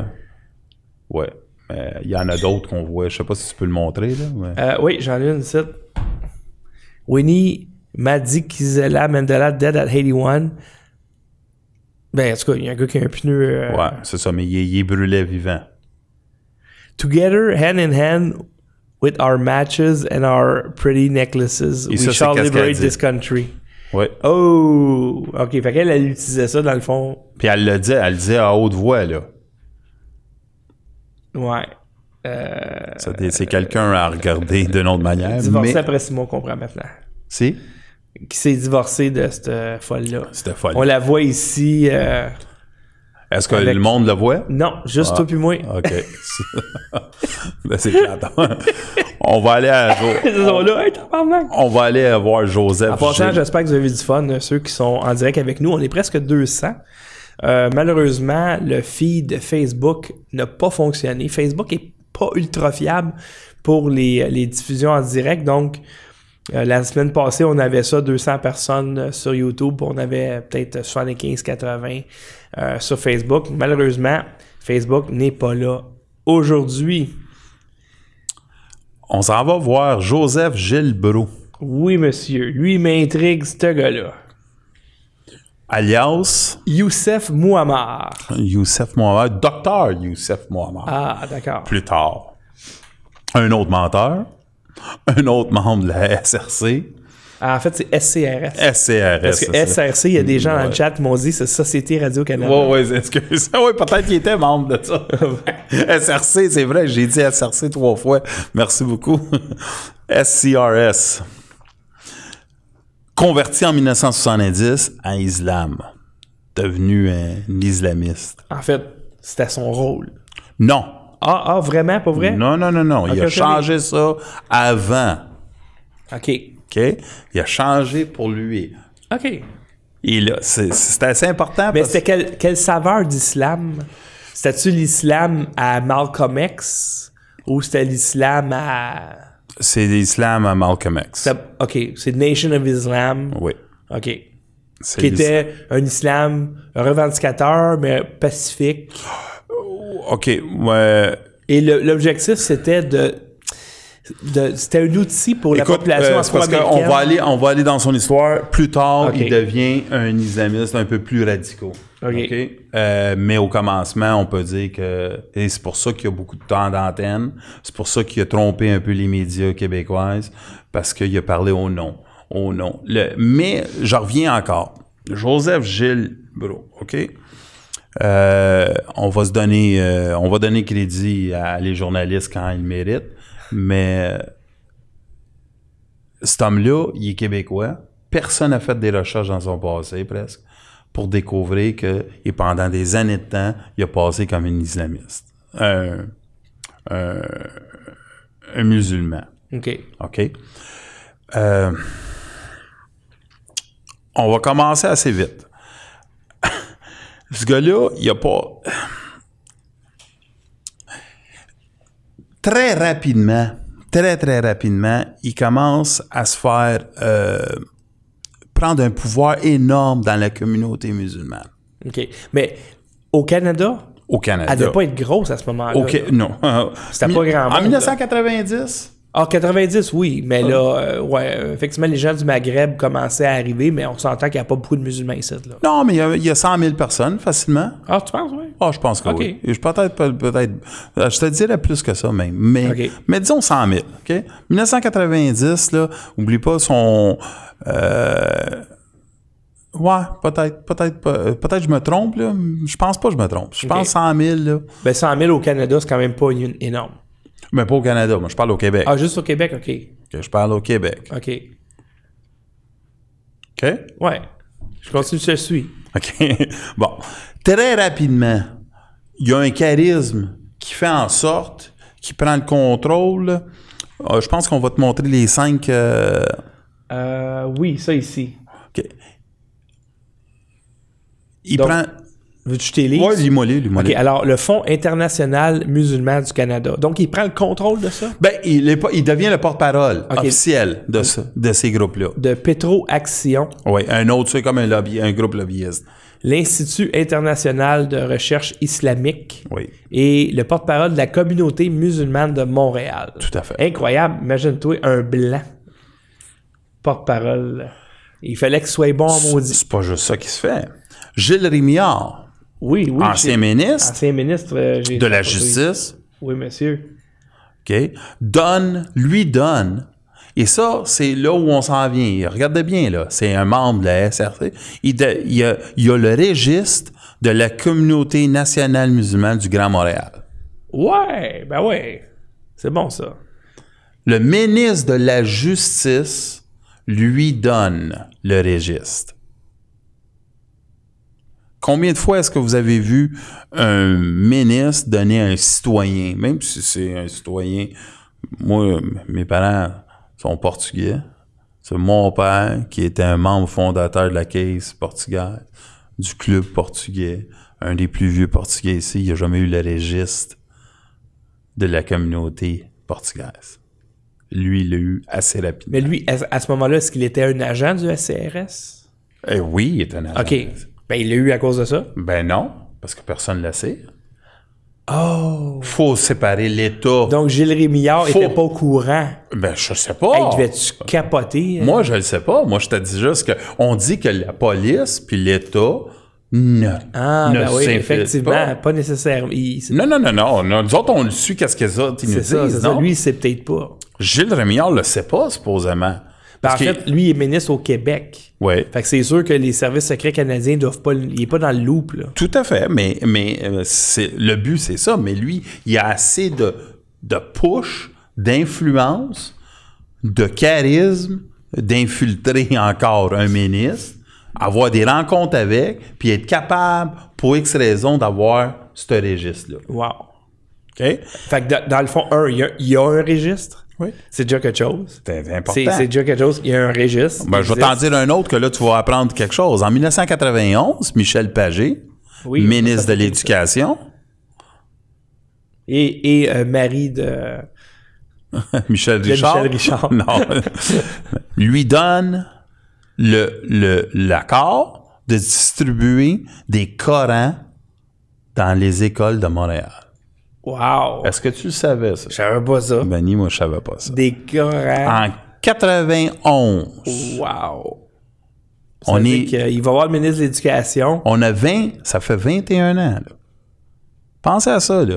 C'est-à-dire, des fois, là, tu dis, waouh, ça, ça vient de commencer. On en 1991, pas de, pas de fanfare, pas de, pas, de, pas de grosse affaire. On a un agent canadien qui est parti de la SCRS, qui fait une double vie, et sur sa deuxième vie, Mais il est vraiment musulman. oui, Tu tout dis- à fait, mais euh, les- tu, tu, pars, tu donnes le Coran à les écoles. Écoute, tu Allez. serais même pas capable de, de faire ça dans une, chaîne d'hôtels de, de passe. Ben, euh, regarde, aujourd'hui, tu sais, je veux dire, on le sait très bien comme avec les hôtels, ça avait une entente avec le Vatican, puis il y avait la, Bible à tous les, les hôtels. Ben, c'est parce que t'amènes une fille, mettons, à l'hôtel pour coucher avec, tu as un hôtel de passe, puis là, tu rouvres le tiroir, puis t'as un livre qui dit euh, pas d'avortement. Toi, des fois, tu viens avec quelque chose. moi, je trouve que ça fait du sens. En passant, on a reçu deux dons. Vite, vite, j'aimerais remercier Luc Forêt, qui a fait un don euh, par PayPal de 25 et Roselyne Trill, T-R-I-L-L-E-S, c'est-tu Trill ou Tri ou Trillis? Tri... Roselyne, merci infiniment pour ton don. Alors, on continue. Alors, Gilles Rémillard, mesdames et messieurs. Gilles Gilles Rémillard. Un grand héros du Québec. Ben, euh, oui, mais puis Puis Michel, Pagé. Pa- puis Michel et Michel Pagé. Pagé. Michel Pagé. Moi, moi je, je dis pas qu'ils n'ont pas bien fait ou, ou, ou mal fait. La seule affaire que je dis encore, c'est comment que ces hommes-là, des Gilles, euh, Gilles- euh, Joseph Gilbreau, a l'influence, est capable d'aller, moi, puis toi, on va cogner, on faut, faut que tu aies du speech en maudit pour essayer de convaincre un politicien de te laisser rentrer des Corans. C'est quelque chose. à- au moment où le Québec, justement, était en, était en train de déconfessionnaliser ses écoles. C'est quelque, c'était complètement contre-courant. Yeah, ben, écoute, tu t'en vas. Et c'est pour ça qu'on voit de plus en plus euh, une certaine. euh, tu sais, le monde laïque sont anti-catholiques, mais souvent, ils laissent une passe au côté islamique. Je sais pas si tu as remarqué ça. Ouais, mais en fait, euh, ça, c'est plus, je te dirais, la gauche relativiste Peut-être. euh, qui, qui, eux autres, voient l'islam comme une race, puis ils veulent pas être racistes. Fait qu'ils laissent passer ça pour, parce qu'ils ont peur de passer pour des racistes. Alors que dans ce cas-ci, euh, l'islam, c'est une idéologie, c'est une doctrine religieuse qui doit être critiquée comme n'importe quelle autre doctrine. Donc, euh, mais tu sais, on s'entend, les, les, les, euh, les postmodernistes, là, c'est pas tes, tes gens les plus productifs et plus intelligents de la société. Tout à fait. Joseph Gilbreau, vous vous souvenez que je vous avais parlé d'un monsieur, on va retourner peut-être dans les photos, qui s'appelait Abou Bakar. Euh. Au commencement, presque. Ah oui, oui, ok, d'accord. On recommence au début. Euh, mon Dieu. Je vais le trouver. Abou Bakar. Ah, Je pense que c'est lui, là. Non, ça, c'est Rassam. Abou Bakar, bordel. Ouais, c'est lui. C'est lui. Ah oui, oui, oui, ok, d'accord. Le gars de Trinidad, Trinidad et Ouais. Tobago. Vous vous souvenez que je vous avais dit qu'il avait fait un, un, un coup d'État, Mhm. puis il est rentré là, puis il, était, il est venu étudier à Toronto, puis il était, prof- euh, il était policier, puis il étudiait à Toronto. Mais lui, il a eu du, la Fondation internationale des musulmans du Canada, FIMC, il a reçu au-dessus de 5 000 Il a ach- Et qui qui l'a donné? Ben, ton, ton agent. euh, Joseph Gilbreau, parce oui. qu'il était à la tête. Ben oui. Ça veut dire, des fois, quand tu. Ça doit être un agent la SRC qui est un faux, qui est un faux musulman, qui pousse, qui aide financièrement un musulman qui vient, édu- euh, vient étudier ici au Québec, euh, à Toronto, puis il va faire un coup d'État à Trinidad-Tobago. Ouais, ben c'est ça, tu lui donnes 5000$ piastres pour te mettre chum avec pour savoir ce qu'il fait. euh. C'est pas cher, c'est pas cher 5000$ piastres pour. euh, Tout à fait, mais ça fait rien. c'est quand même que tu vois un lien entre un gars qui fait un coup d'État avec un autre, un homme comme euh, Joseph Gilbreau. Tu sais, je veux dire, cet homme-là, euh, après plus tard, euh, lui, lui c'est un gars, il est tellement manipulateur, il a contrôlé les médias pendant au moins cinq ans. Si tous les médias de la euh, Mais il devrait avoir du footage de ça aujourd'hui. il y a du footage, mais c'est très dur à en avoir. OK. OK? Mais dans les journaux, on a beaucoup, beaucoup d'articles avec lui. C'est-à-dire, c'est pas quelqu'un qui a passé undercover. C'est quelqu'un qui a parlé ouvertement. On l'a invité à des talk shows. Il exprimait sa, sa vision. J'aimerais vraiment avoir du footage de ce gars-là. Ben, on va en avoir. On Ça va- serait le fun. J'aimerais ça voir. Il- Parce que, tu sais, quand tu regardes juste une photo comme ça, tu sais, ça l'air de. de- C'est pas, un, pas énormément de charisme, le gars, là. Non, ben, peut-être pas. parce que ce look-là, mettons Ben, aux au- années 90. Ben, le look professeur. Ouais, mais il n'y avait pas des grosses barbes de même dans ce temps-là. Ben, moi, moi, moi, regarde, moi, moi, il m'aurait pas avait- vendu, moi, il m'aurait pas vendu comme un, un musulman. Un gars qui avait une grosse barbe, des- mettons, au début des années 90, Un pouilleux. là, il était weird en maudit. Là. Oui, peut-être, mais. Aujourd'hui, c'était à la mode, là, parce que là, t'es- t'as des espèces de, de- d'hommes euh, qui essayent, tu sais, ils sont pas capables d'être des hommes av- avec leur réalisation. Ils se laissent pousser une barbe pour essayer de faire à croire au sexe opposé que, qu'il est un mâle alpha. Ça se peut. Mais Jo- Joseph Gilbreau, je vais retourner, je te laisse. Des fois, tu me fais perdre c'est mon, mon, mon, mon idée. Euh, il est tellement influent avec euh, la SRC, parce que eux autres, euh, la SRC, excusez. SR, SCRS. C'est tard, hein? Je sais Oh, pas. oh, oh, C'est 2 heures du matin. C'est-tu 2 heures déjà? 1h26. 1h26. On a encore du fun. Je vais me dépêcher assez rapidement Ah. là-dessus. Ah, parce qu'après, il faut que tu nous donnes des cours. Comment détecter un agent provocateur infiltré? Bon, ben, je vais revenir à- assez rapidement. Ça. Lui, il a tellement d'influence que c'est un des seuls hommes, OK, qui a vu Osama Bin Laden. Wow.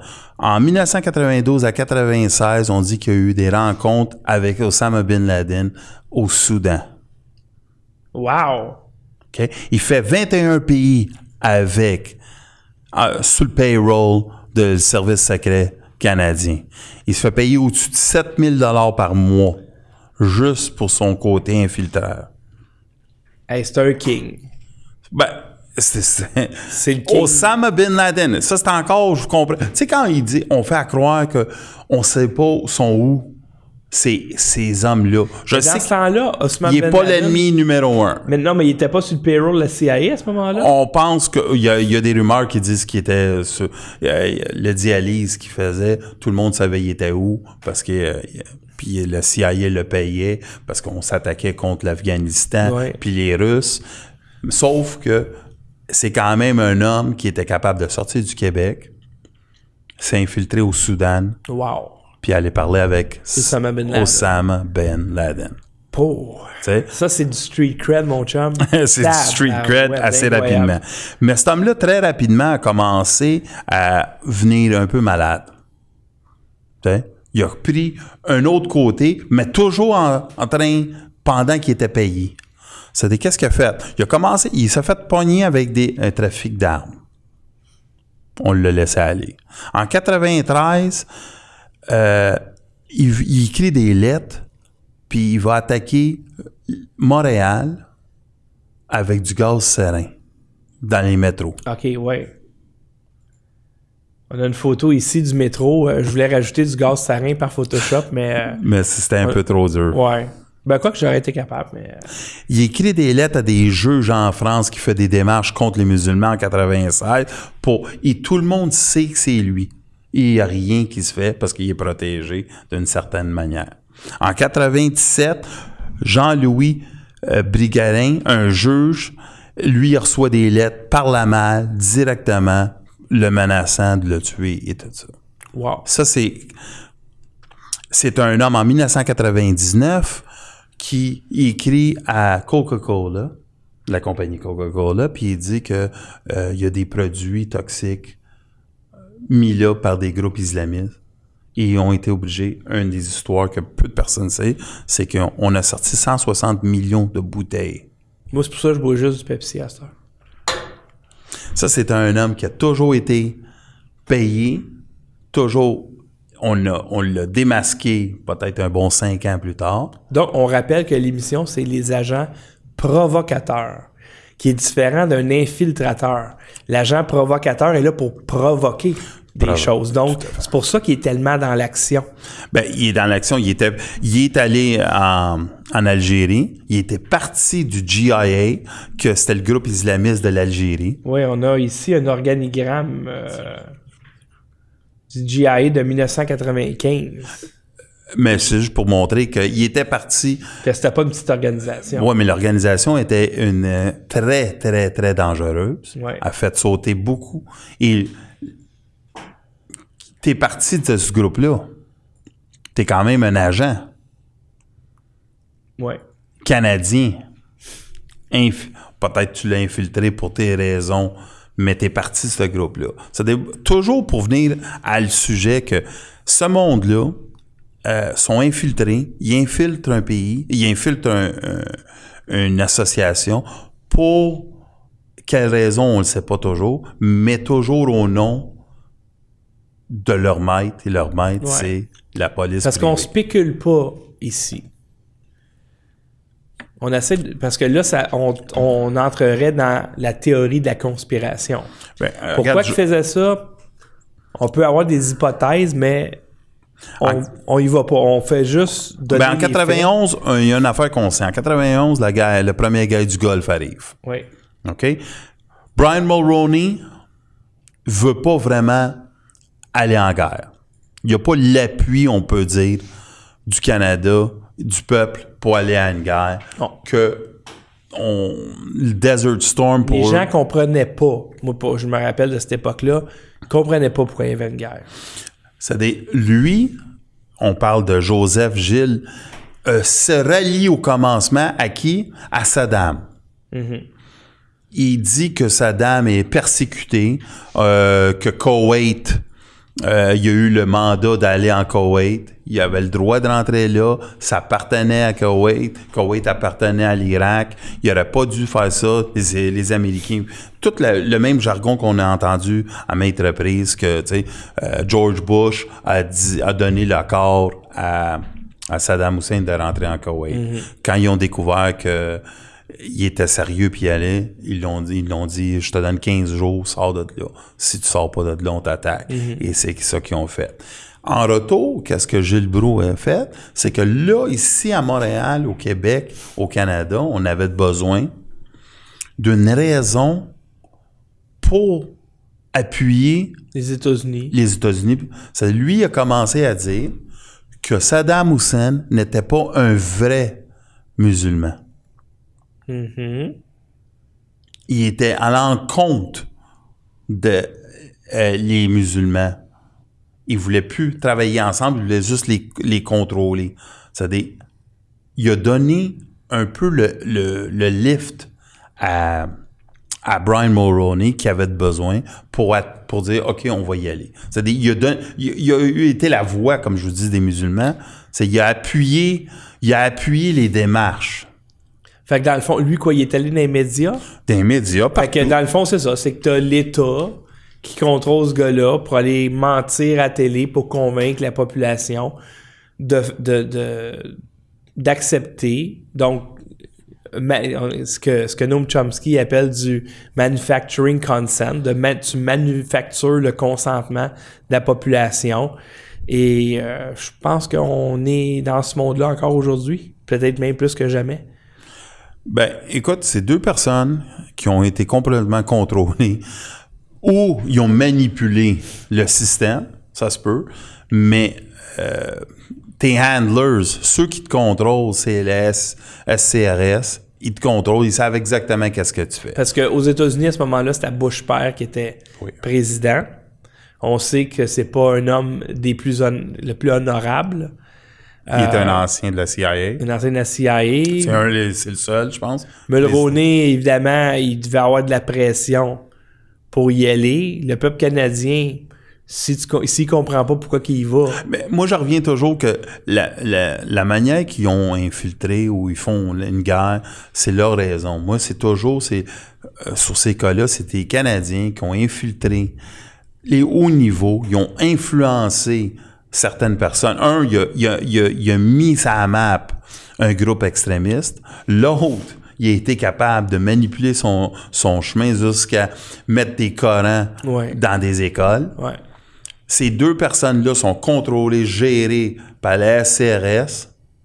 OK? Et en même temps, ils vont à travers le monde. Rencontre Kadhafi, l'autre rencontre, un rencontre Kadhafi, l'autre rencontre Osama Bin Laden. Je veux dire, c'est du monde qui ont les portes ouvertes.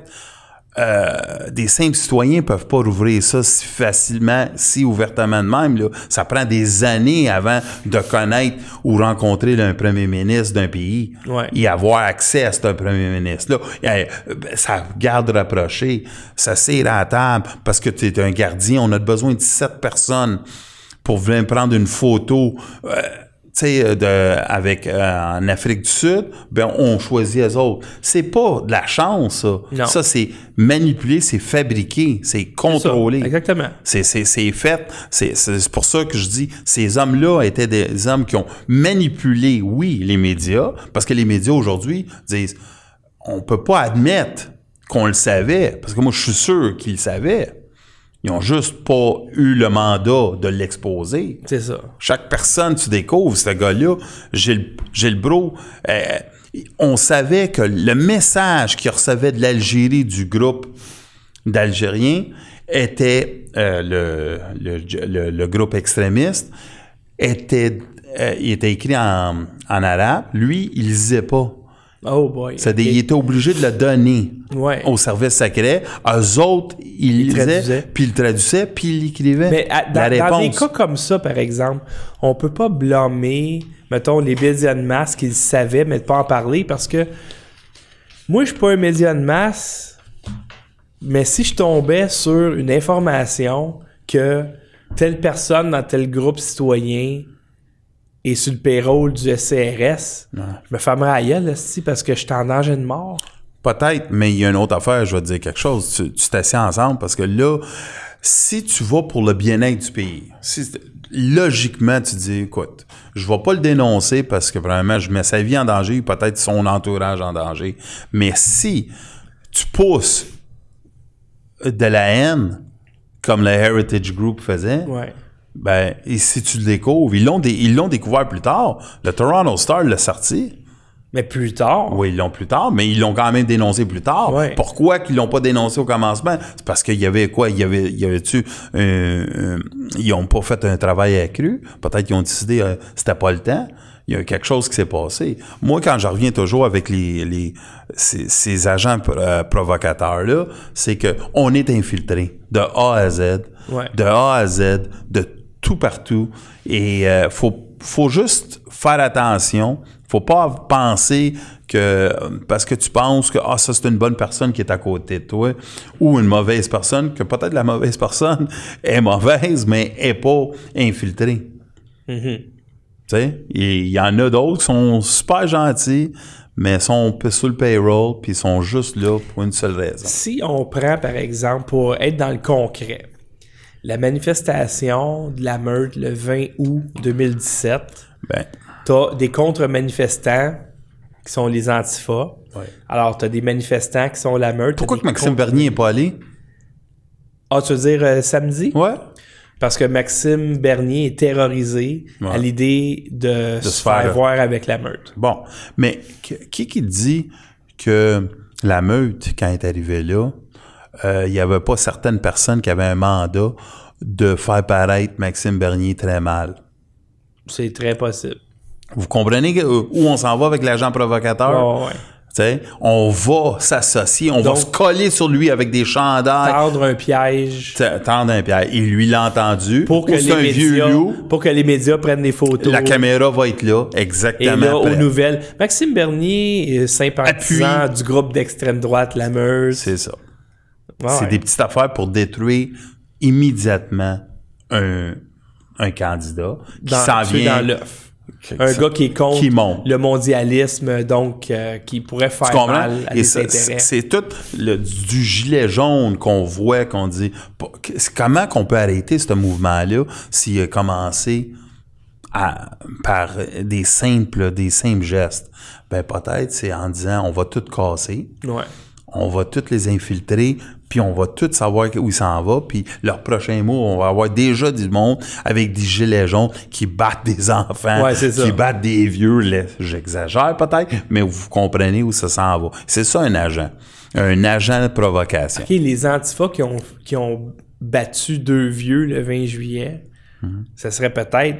Écoute, moi je vois des deux bords, on l'a dit. Parce que t'as des comptes manifestants, sauf qu'ils ont, ils ont pété la ville de Québec Mhm. alors que la meute était confinée dans un stationnement. Fait ils ont pété la ville pareil. Oui, puis qu'est-ce que ça fait comme message? C'est dire, écoutez, nous autres, là, on veut des meetings, on veut des réunions sans personne parce que pour pas se faire influencer, c'est des. Parce que la meute était là, ah là, c'est les autres sont là. Mais si Ouais. les autres sont pas là, c'est dans le fin fond, c'est à cause de la meute qui est là. que- Dans la théorie, c'est ça, les, antifas auraient pas dû rien péter parce que la meute était pas là. tout, tout à fait, mais pourquoi ils ont cassé?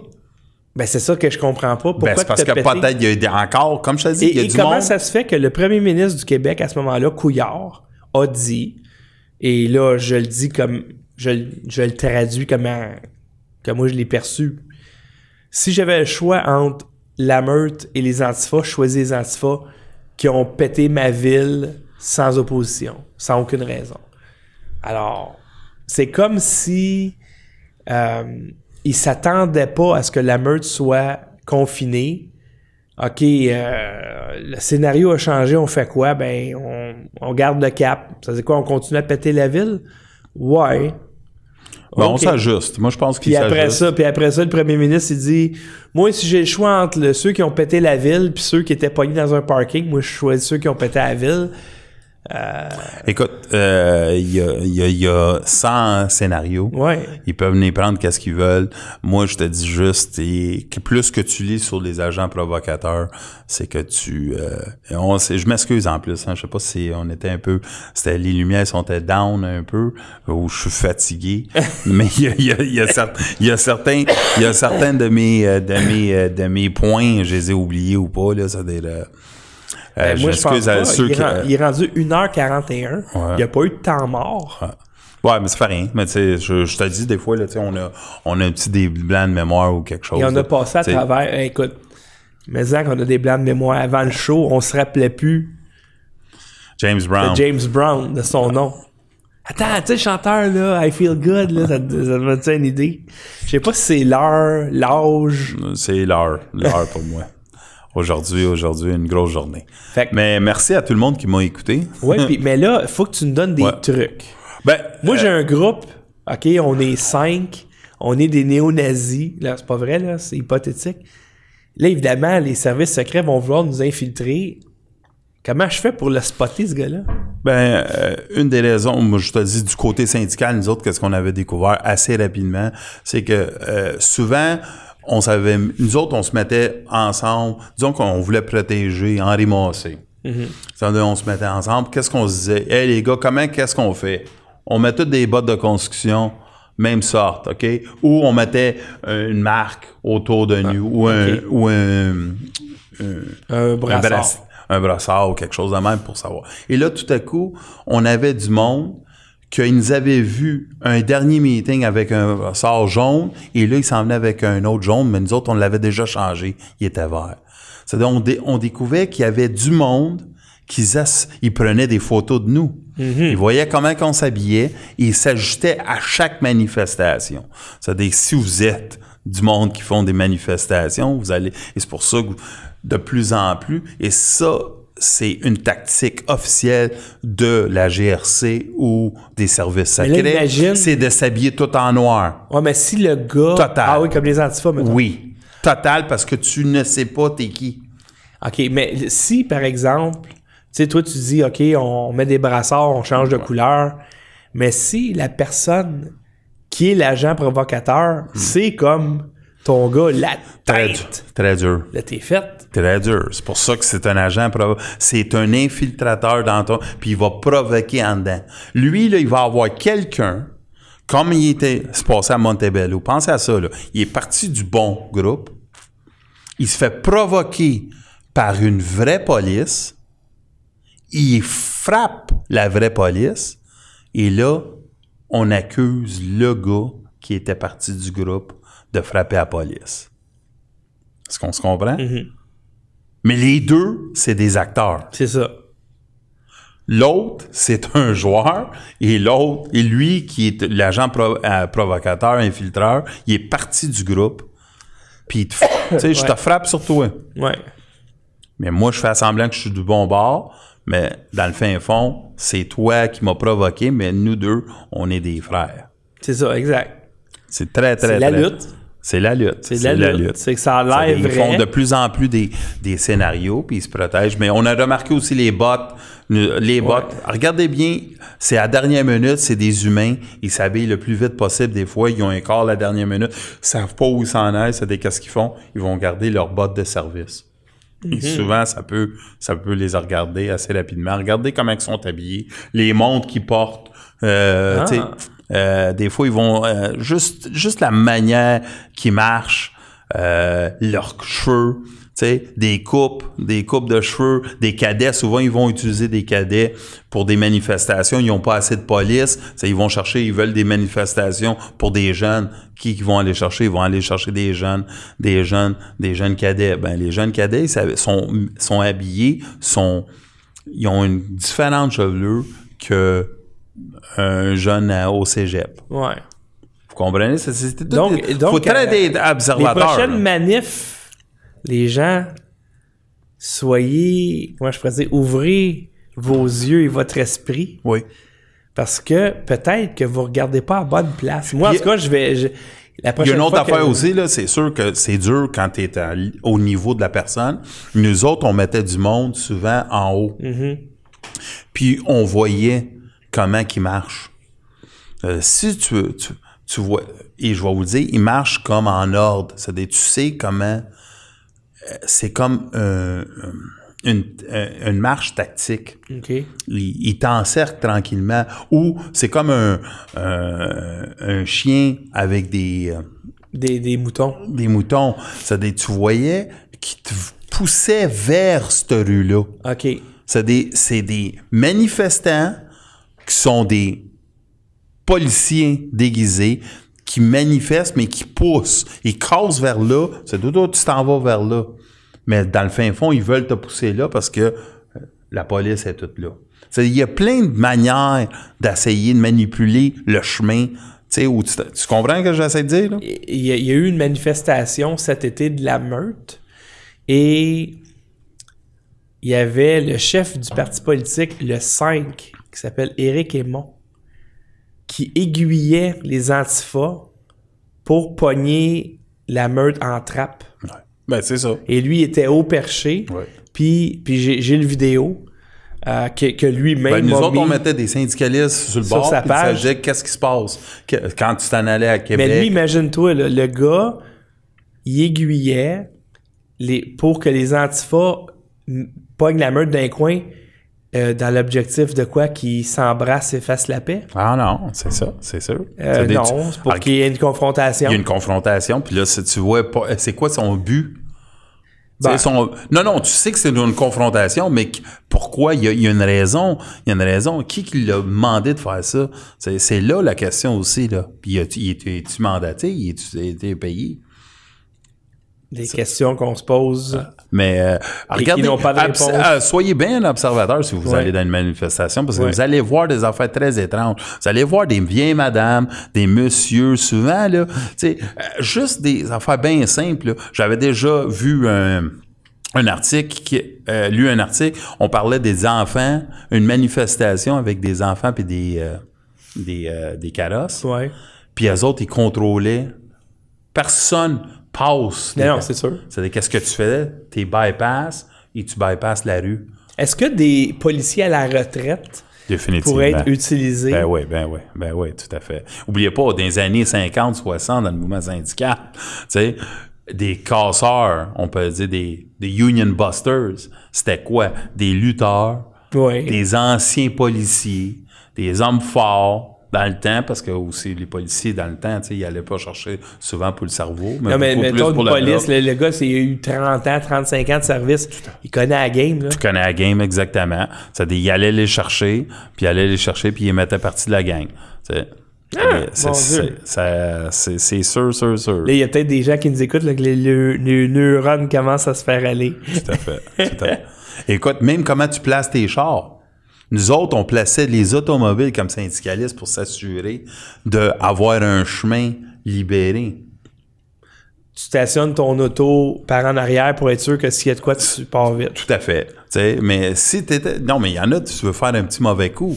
Tu t'organises. Il y en a, il y en a d'autres, euh, ils mettaient, ils volaient des automobiles, ils te mettaient dans une certaine place, certains endroits. Tu t'assurais qu'il y avait un. le chemin était bloqué. Ouais, ouais, ouais. OK? Le char pour excellent. Je vais vous en dire une bonne, si vous me le permettez. Vas-y, vas-y, bien sûr. J'ai connu quelqu'un qui s'appelait, je vais, dire son nom, Jean-Baptiste Lejeune. OK? Il avait passé un peu de temps en prison. J'avais 18 ans. Il avait volé des banques dans les années 70. Et lui, il volait des banques, puis il était avec deux frères. Les deux frères sont morts en prison. Et lui, il me disait, moi, je volais des banques et j'étais le chauffeur. Moi, j'étais pas vraiment un criminel, mais on volait les banques, on allait dans des, euh, des garages, une minute 35 du, de la banque à un garage qu'on avait loué. On se louait souvent des garages où il y avait beaucoup de toilettes. Puis je dis pourquoi? Parce que après l'adrénaline, tu te vidais. Oh. C'était, tu vois, c'était Mais lui, qu'est-ce qu'il disait? Il disait qu'il volait toujours deux à trois chars. Le char pour la banque et deux chars qu'il mettait sur le trajet d'une minute 35. OK. Et qu'est-ce qu'il faisait? Qu'il te mettait à un angle. C'est-à-dire, dans le temps, oubliez pas, là, 1970, tu prenais une curve, disons, je sais pas, moi, t'es la rue Sherbrooke, il faut que tu tournes. Ben oui. Carré. Carré, sur une rue spécifique, si tu te fais suivre. Si Oui. tu te fais pas suivre, il n'y a rien là. Mais si tu te fais suivre, tu tournes, hein, et là, tu sais que toi, comme chauffeur parfait, tu tournes la, la rue à 60 km. Toi, tu es capable de le faire. Ouais.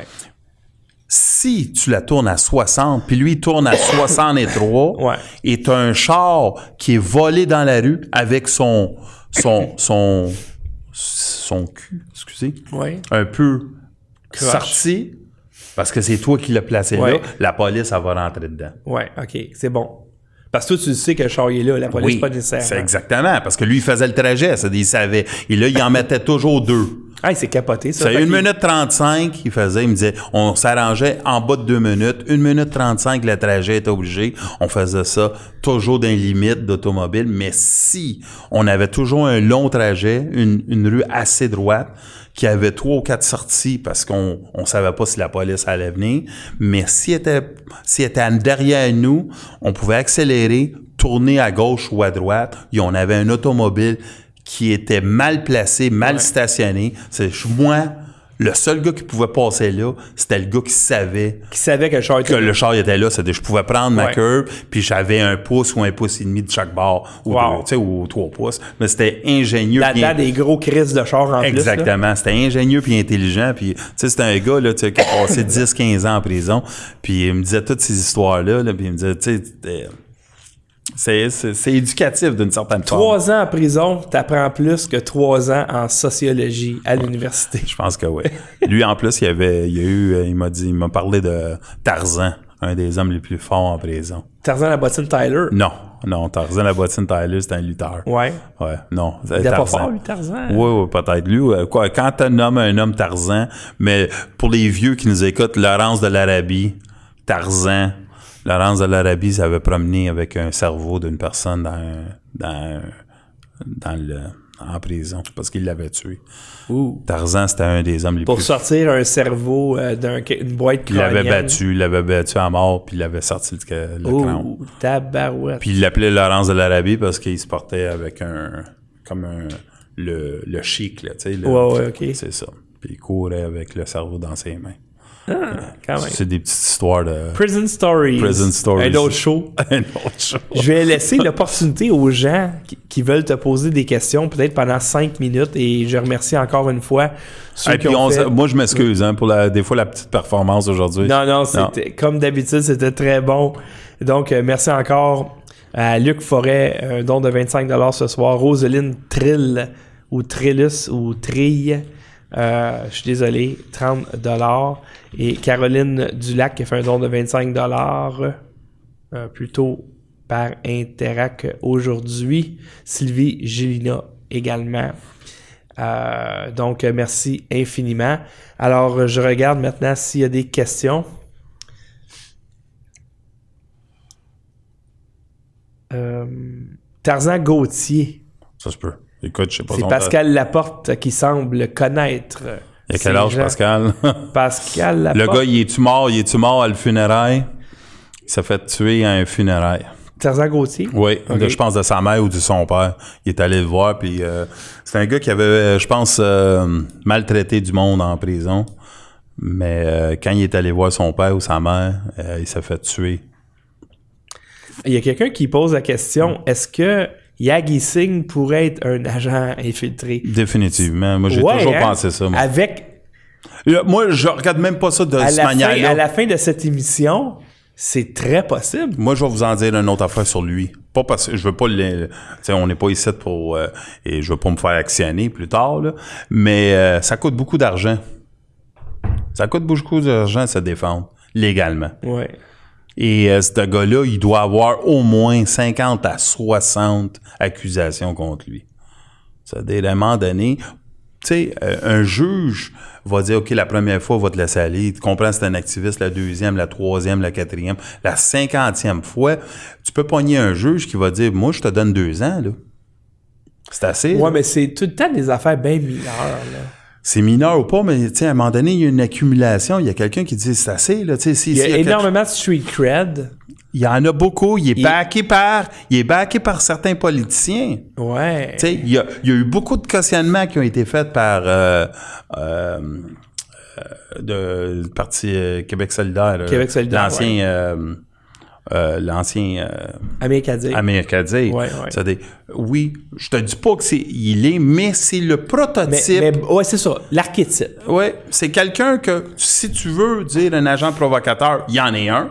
Ouais. Est-ce qu'il est payé, ça?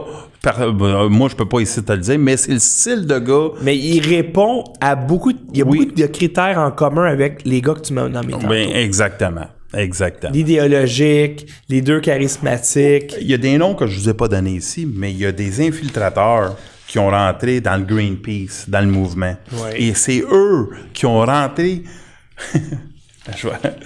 Ils ont rentré. euh, je vais te donner un exemple, c'est juste pour qu'on aille ici. Euh, Rob Robinson, OK? un ancien policier qui a rentré à Londres, euh, du, la- du Greenpeace Londres, qui a fait des gestes illégaux pour faire mal paraître Greenpeace. Vous comprenez? C'est des, c'est, c'est tous des noms que j'ai pas eu le temps de noter. Mais Mark Kennedy, c'est la même affaire. C'est, tu sais, lui, là, il est allé si loin qu'il voulait faire sauter une, une power station en Londres. C'est des, vous comprenez, des fois, ils prennent leur rôle tellement au sérieux Ouais. qu'ils sont peut-être prêts. Ils sont fait arrêter plus tard. Mais c'est des agents provocateurs, des agents infiltrateurs qui ont fait. Et je te dis pas que c'est euh, Jackie là, qui Non, non, ça. on- là. on- non, mais- mais à s'il y a quel- oui, ce soir, si on disait on faut faire un dessin du prototype, ben, euh, il est là-dedans. Mettons qu'il y a beaucoup de checkmarks. Ouais, il est dans le checkmark. On va faire vous laisser parce que, un, on est proche de 2 heures du matin et les batteries de mes cams, je- euh, quand ça fait 2 heures qu'ils sont allumées, puis là, ça fait un peu plus que 2 heures, je pousse ma lock pas mal. Alors, Y a une dernière, dernière question? non? euh, non, mais je remercie par exemple euh, Pierre Danfous d'avoir soulevé cette question-là avec merci, les gars. Singh. Merci les filles aussi. Oui, merci les gars et les filles. À 2 heures du matin, 171 personnes sont toujours avec nous. Alors, euh, On va faire un open show à un moment donné aussi. Hein? Oui, oui, oui. C'est dans l'objectif d'avoir des lignes ouvertes. euh, Peut-être à un moment donné où il n'y aura pas de thème principal, mais les gens vont pouvoir poser des questions sur toutes les émissions. Euh, N'importe quoi On aussi, va vous prévenir n'importe quoi. d'avance. N'importe quoi. Ouais, N'importe quoi. de- ça pourrait être assez, euh, assez rigolo. Alors, merci encore une fois, tout le monde, d'être euh, d'être là euh, ce soir. Et on se revoit la semaine prochaine